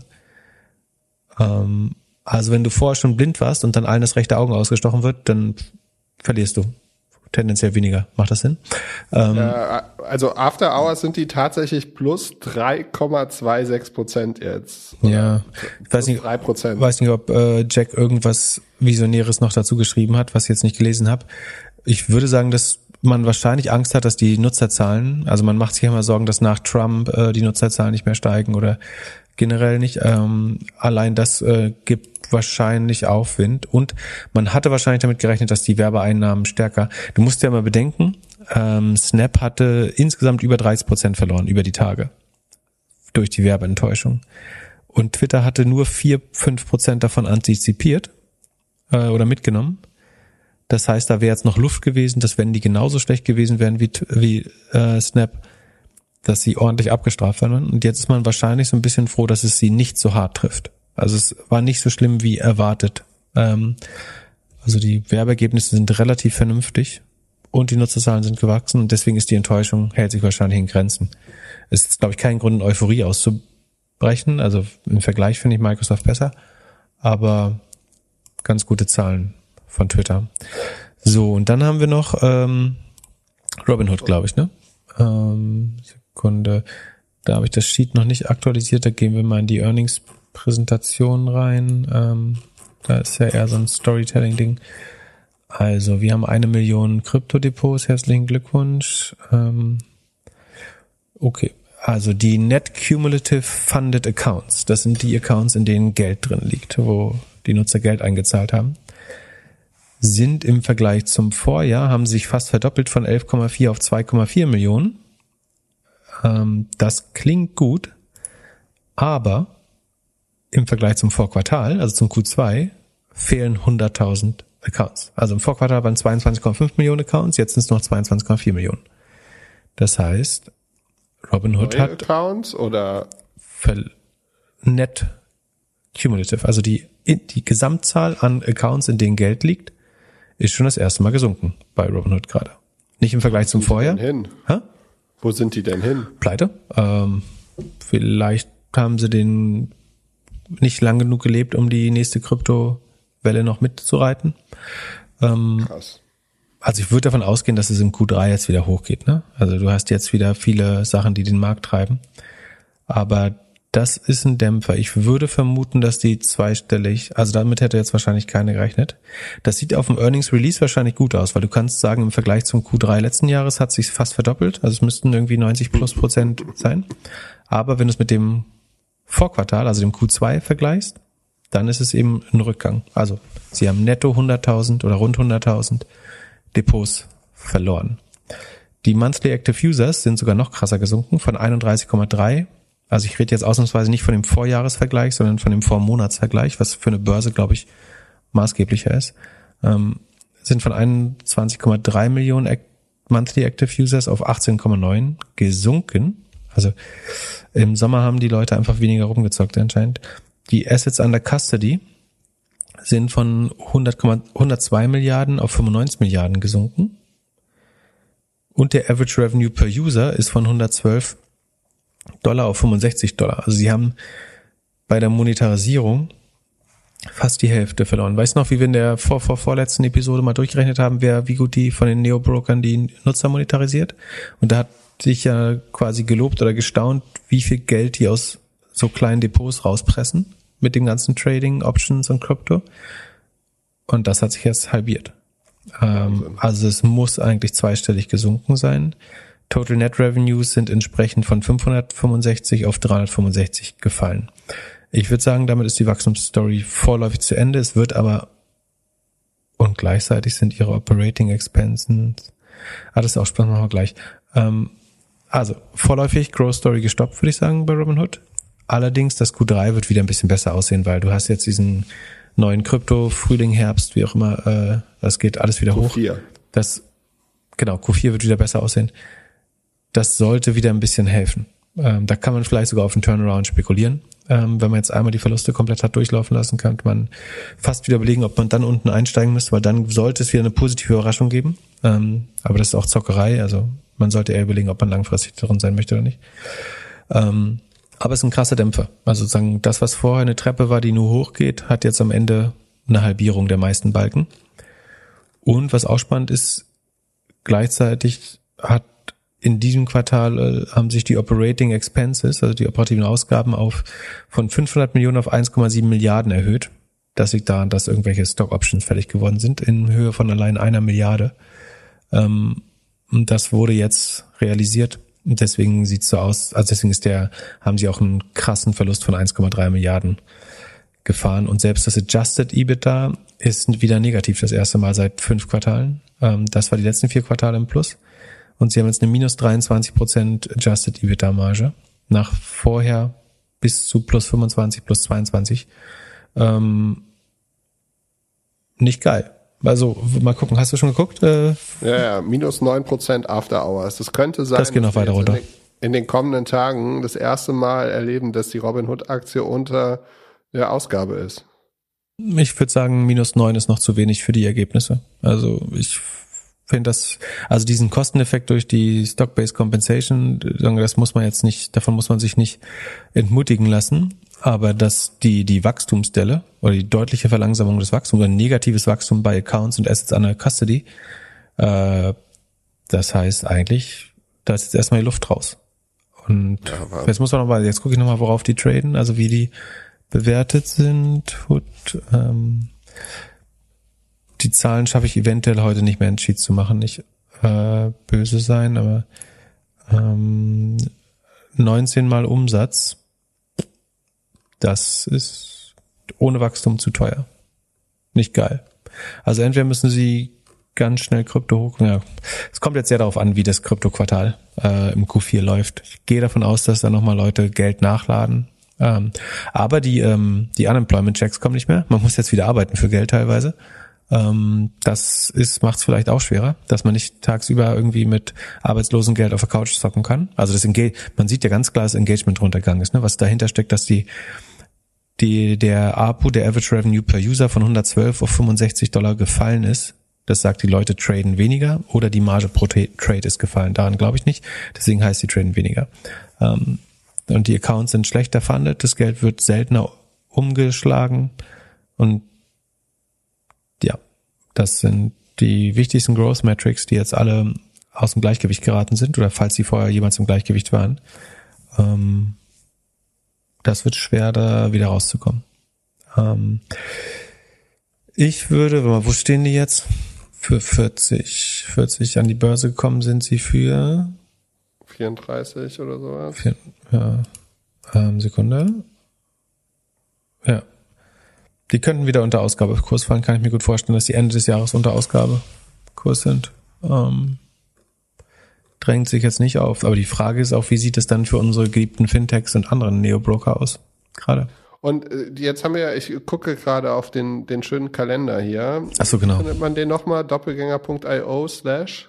Äh, ich glaube Kalender und wenn nicht GCal und iCal, aber ich gibt, es gibt jetzt glaube ich auch eine Anleitung unter Doppelgänger .io slash calendar gibt es, glaube ich, eine Anleitung, ähm, wie man den abonniert. Also wir haben jetzt in den nächsten zwei Tagen. Ja, lass mal eine Schnellrunde machen. Also ich sag dir die Firma, du sagst äh, positiv, negativ. eBay. Ähm, schwer zu sagen, ist nicht das entscheidende Quartal für eBay. Ähm, sollte im, Ver im Vergleich zu anderen E-Commerce Firmen im Q4 aber relativ out, outperformen, würde ich sagen. Ich bin insgesamt kein großer Fan von eBay. Also deswegen, äh, gerade jetzt, wo Kleinanzeigen auch noch raus ist, äh, finde ich der, den Rest eigentlich unattraktiv. Würde ich nicht haben wollen, interessiert mich noch nicht, aber wir erzählen es trotzdem. ServiceNow, ähm, dadurch, dass alle Cloud- und ähm, Softwarefirmen bisher vernünftig reported haben, wird man vielleicht am ehesten auch mit Microsoft vergleichen. Sollte gut gelaufen sein. Weder, entweder keine Überraschung oder leicht positiv. Spotify. Ähm, unheimlich schwer. Du könntest sagen, der Werbemarkt belastet ist. Du könntest auch sagen, ist der zweite Twitter, nämlich der äh, Blinde, dem jetzt ein Auge ausgestochen wird. Tut, tut nicht so weh. ähm, also das, also was ich glaube, auch da ist wiederum, wenn andere Werbeformen teurer und ineffizienter werden, dann versuchst du eher mal was anderes aus. Ich habe das Gefühl, sozusagen auch wenn wir unser einkommendes E-Mail-Volumen ranschauen, dass Podcast-Werbung im Aufwind ist gerade. Ähm, ich weiß nicht, wie direkt Spotify daran. Und ich meine, die Werbeumsätze bei Spotify sind auch am Gesamtvolumen gemessen noch ein klein bisschen zu gering, um das zu beeinflussen. Engage. Äh, es gibt mehr Commute wieder, dadurch, dass die Leute wieder ins Büro fahren. Also Engagement müsste hochgehen. Ähm, vielleicht Abos wieder reaktiviert. Werbemarkt, glaube ich, leiden sie nicht deutlich drunter, könnten sogar der relative Gewinner sein. Leicht, also Market Perform bis leicht bullish für Spotify. Ja, meine größte Sorge ist Apple Music, weil die einfach jetzt mir auf meinem Telefon sagen, dass ich da sechs Monate umsonst hören kann. Ja, aber ändert jemand dafür sein, seine Gewohnheiten? Spotify, da hast du ja so eine Hassliebe mit. Äh, ja, oder? Ja. So. Teledog? Keine Ahnung. Gucken wir uns hinterher an, vielleicht mal. Twilio? Ähm, durch die VC-Geldschwimme sollte auch Twilio weiterhin Geld verdienen. Also sozusagen lebt von der Startup-Blase und äh, Digitalisierung insgesamt wahrscheinlich genug Rückenwind, um auch wieder ein gutes Quartal zu liefern. Hat bisher auch selten richtig stark enttäuscht, glaube ich, Twilio. Upwork? Ähm, Upwork. Äh, ich glaube, die hatten, also werden nicht schlecht liefern, aber die Vorquartale waren zu gut. Also die sterben an den Comparables, also dass sie vorher so absolute krasse Quartale haben. Ähm, das fortzusetzen wird schwer. Deswegen werden sie wahrscheinlich leicht enttäuschen, würde ich sagen. Aber ich würde deswegen jetzt nicht die Aktie wegschmeißen oder so. Apple? Ähm, Apple kommt noch. Wann kommt Apple? Ach doch, Apple kommt am äh, Donnerstag. Donnerstag. Oh, super schwer mit der Supply Chain. Es werden weniger iPhones verkaufen vielleicht. Ähm, Service haben offensichtlich viel Geld an Google bezahlt. Äh, nee, bekommen, bekommen von Google. Ähm, schwer. Ah. Amazon? Amazon äh, wird das spannendste, also sagen, steht und fällt mit der Cloud. Werbeeinnahmen unterschätzen die Leute noch viel zu sehr, wie wichtig das ist. Die werden aber, wie gesagt, wenn, sofern du nicht dagegen wetten möchtest, dass Pinterest oder so noch schneller wächst, würde ich sagen, Amazons Werbegeschäft. Also wir haben jetzt irgendwie Google, was war das? 41 oder 44 gesehen, Facebook 35. Was hatte äh, Snap? Weiß nicht mehr, 55? Keine Ahnung. Ähm, Amazon wächst auch mit über 50 beim Werbegeschäft weiterhin und ist damit gewinnt krass Marktanteil hinzu. Deswegen bin, äh, bin ich positiv für Amazon. Einzige Gefahr ist, dass Cloud-Umsatz sinkt oder sie einen, einen großen Hit beim Marktplatz, also Hit im negativen Sinne, eine große Delle im Marktplatzgeschäft haben. Aber das glaube ich eigentlich nicht. Das sollte eigentlich wie eine Uhr weglaufen. Aber sie werden äh, wahrscheinlich ein bisschen viel Kosten produziert haben, weil die Arbeitnehmer so teurer werden. Das heißt, vielleicht ist der Gewinn ein bisschen nicht ganz so großartig, aber äh, Topline wird alles gut aussehen. Und wird es das erste Mal sein, dass Service Revenue größer ist als Produkt Revenue? Hat, ähm, das hast du ja vorausgesagt. Ich glaube, ich unterschreibe das jetzt einfach. Ähm, das muss man ja nur vorzeichnen. Das ist. Ja, ja. Okay, was ist MSTR? Das ist äh, MicroStrategy. Darüber reden wir am besten gar nicht. Das ist so ein okay. äh, Kryptotyp. Ja. Äh, Shopify? Äh, Shopify wird ein Bummer, ähm, ja, glaube ich. Glaube ich auch. Also wird gecrunched zwischen Supply Chain und Werbepreisen. Also die Shopify-Händler kriegen keinen Traffic ran äh, und kriegen keine Ware ran. Und selbst wenn sie, also und wenn sie keine Ware haben, können sie nicht mal Geld ausgeben. Wenn sie Ware haben, sind die Werbemarktplätze zu teuer, um Geld auszugeben. Ähm, Shopify sehe ich einen zweistelligen Verlust im schlimmsten Fall. Äh, ja, und wenn nicht, wenn ich, äh, so wenn nicht, bin ich ein dummes Arschloch und habe den höchsten Respekt, wie sie das geschafft haben in dem Quartal. äh, aber ich befürchte, es wird ein zweistelliger Verlust, weil es ein äh, Hardcore-Quartal wird. Und wie gesagt, wenn ich höchsten Respekt dafür, dass sie es durchgemanagt haben. Ähm, Sie haben eben noch was announced mit Mailchimp. Ich habe noch nicht genau gesehen. ja, die announcen, äh, haben schon drei Announcements. Wir arbeiten mit Microsoft. Das würde normalerweise niemand announcen, dass er mit Microsoft zusammenarbeitet. Ähm, das spricht alles nicht für gute Ergebnisse. Und mit, Okay. mit Spotify und mit wem sie alles zusammenarbeiten. Äh, Shopify bin ich relativ sicher, dass es nicht geil wird, leider. Obwohl ich es ihnen äh, von Herzen gönnen würde. Ja. Und äh, äh, Team ist Teamviewer? Äh, nee, Team ist Atlassian. Ähm, äh, ich bin insgesamt nicht bullish für Atlassian. Sind während Corona zu langsam gewachsen. Äh, ich weiß nicht, ob sie sich danach verbessert haben. Sekunde habe ich die im Sheet. Ähm, Ich glaube nicht. nicht in dem Sheet. Sekunde. Gib mir eine Sekunde. Für die Schnellrunde. Da, bitte. Oh, so furchtbar langweilig. Ähm, das ist so weder Fisch noch Fleisch. Ich weiß nicht. Ich finde, die haben nicht das Beste aus der Krise gemacht. Äh, das war eine Krise, die Atlassian hätte helfen müssen und dafür sind sie in der Krise, also total paradox. Die sind irgendwie in der Krise langsam gewachsen und jetzt wieder schnell und vorher schnell. Das verstehe ich nicht. Äh, ich hätte ja genau das Gegenteil erwartet bei Atlassian. Naja, ihre Nutzer waren schon so aufgestellt, dass sie nicht mehr investieren mussten. Ja, und die neuen sind ausgerechnet dann in andere Produkte gestiegen, vielleicht in Asana, die wiederum viel besser performt haben durch die Krise. Ähm, So, und was ist Zen? Zen ist Zendesk, oder? Äh, wahrscheinlich. Ähm, sollte. Mm, ich Sekunde muss ich auch kurz in die Zahlen schauen, wie die so vorgelaufen sind.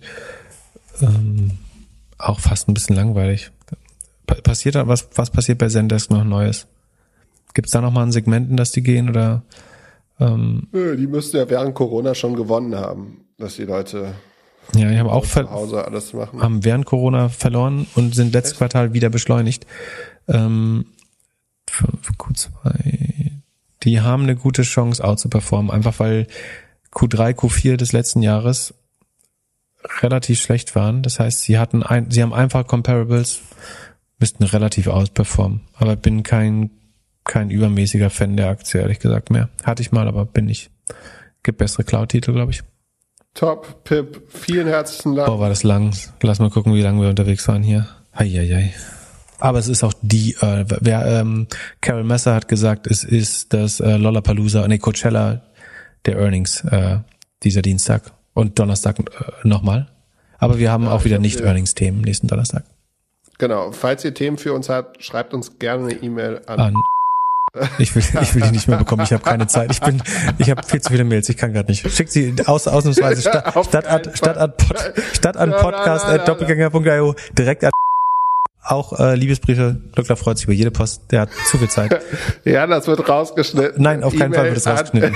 An, an, Nein. Schreibt, wenn ihr Fragen habt, schickt uns eine Mail an podcast.doppelgänger.io. Vielen Dank für diesen schönen Talk und Voll Spaß. So, warte, warte, warte. Ist Microsoft jetzt endlich hoch und Robinhood, wir gucken jetzt noch, ob Robinhood endlich unter, also mehr als unter zweistellig.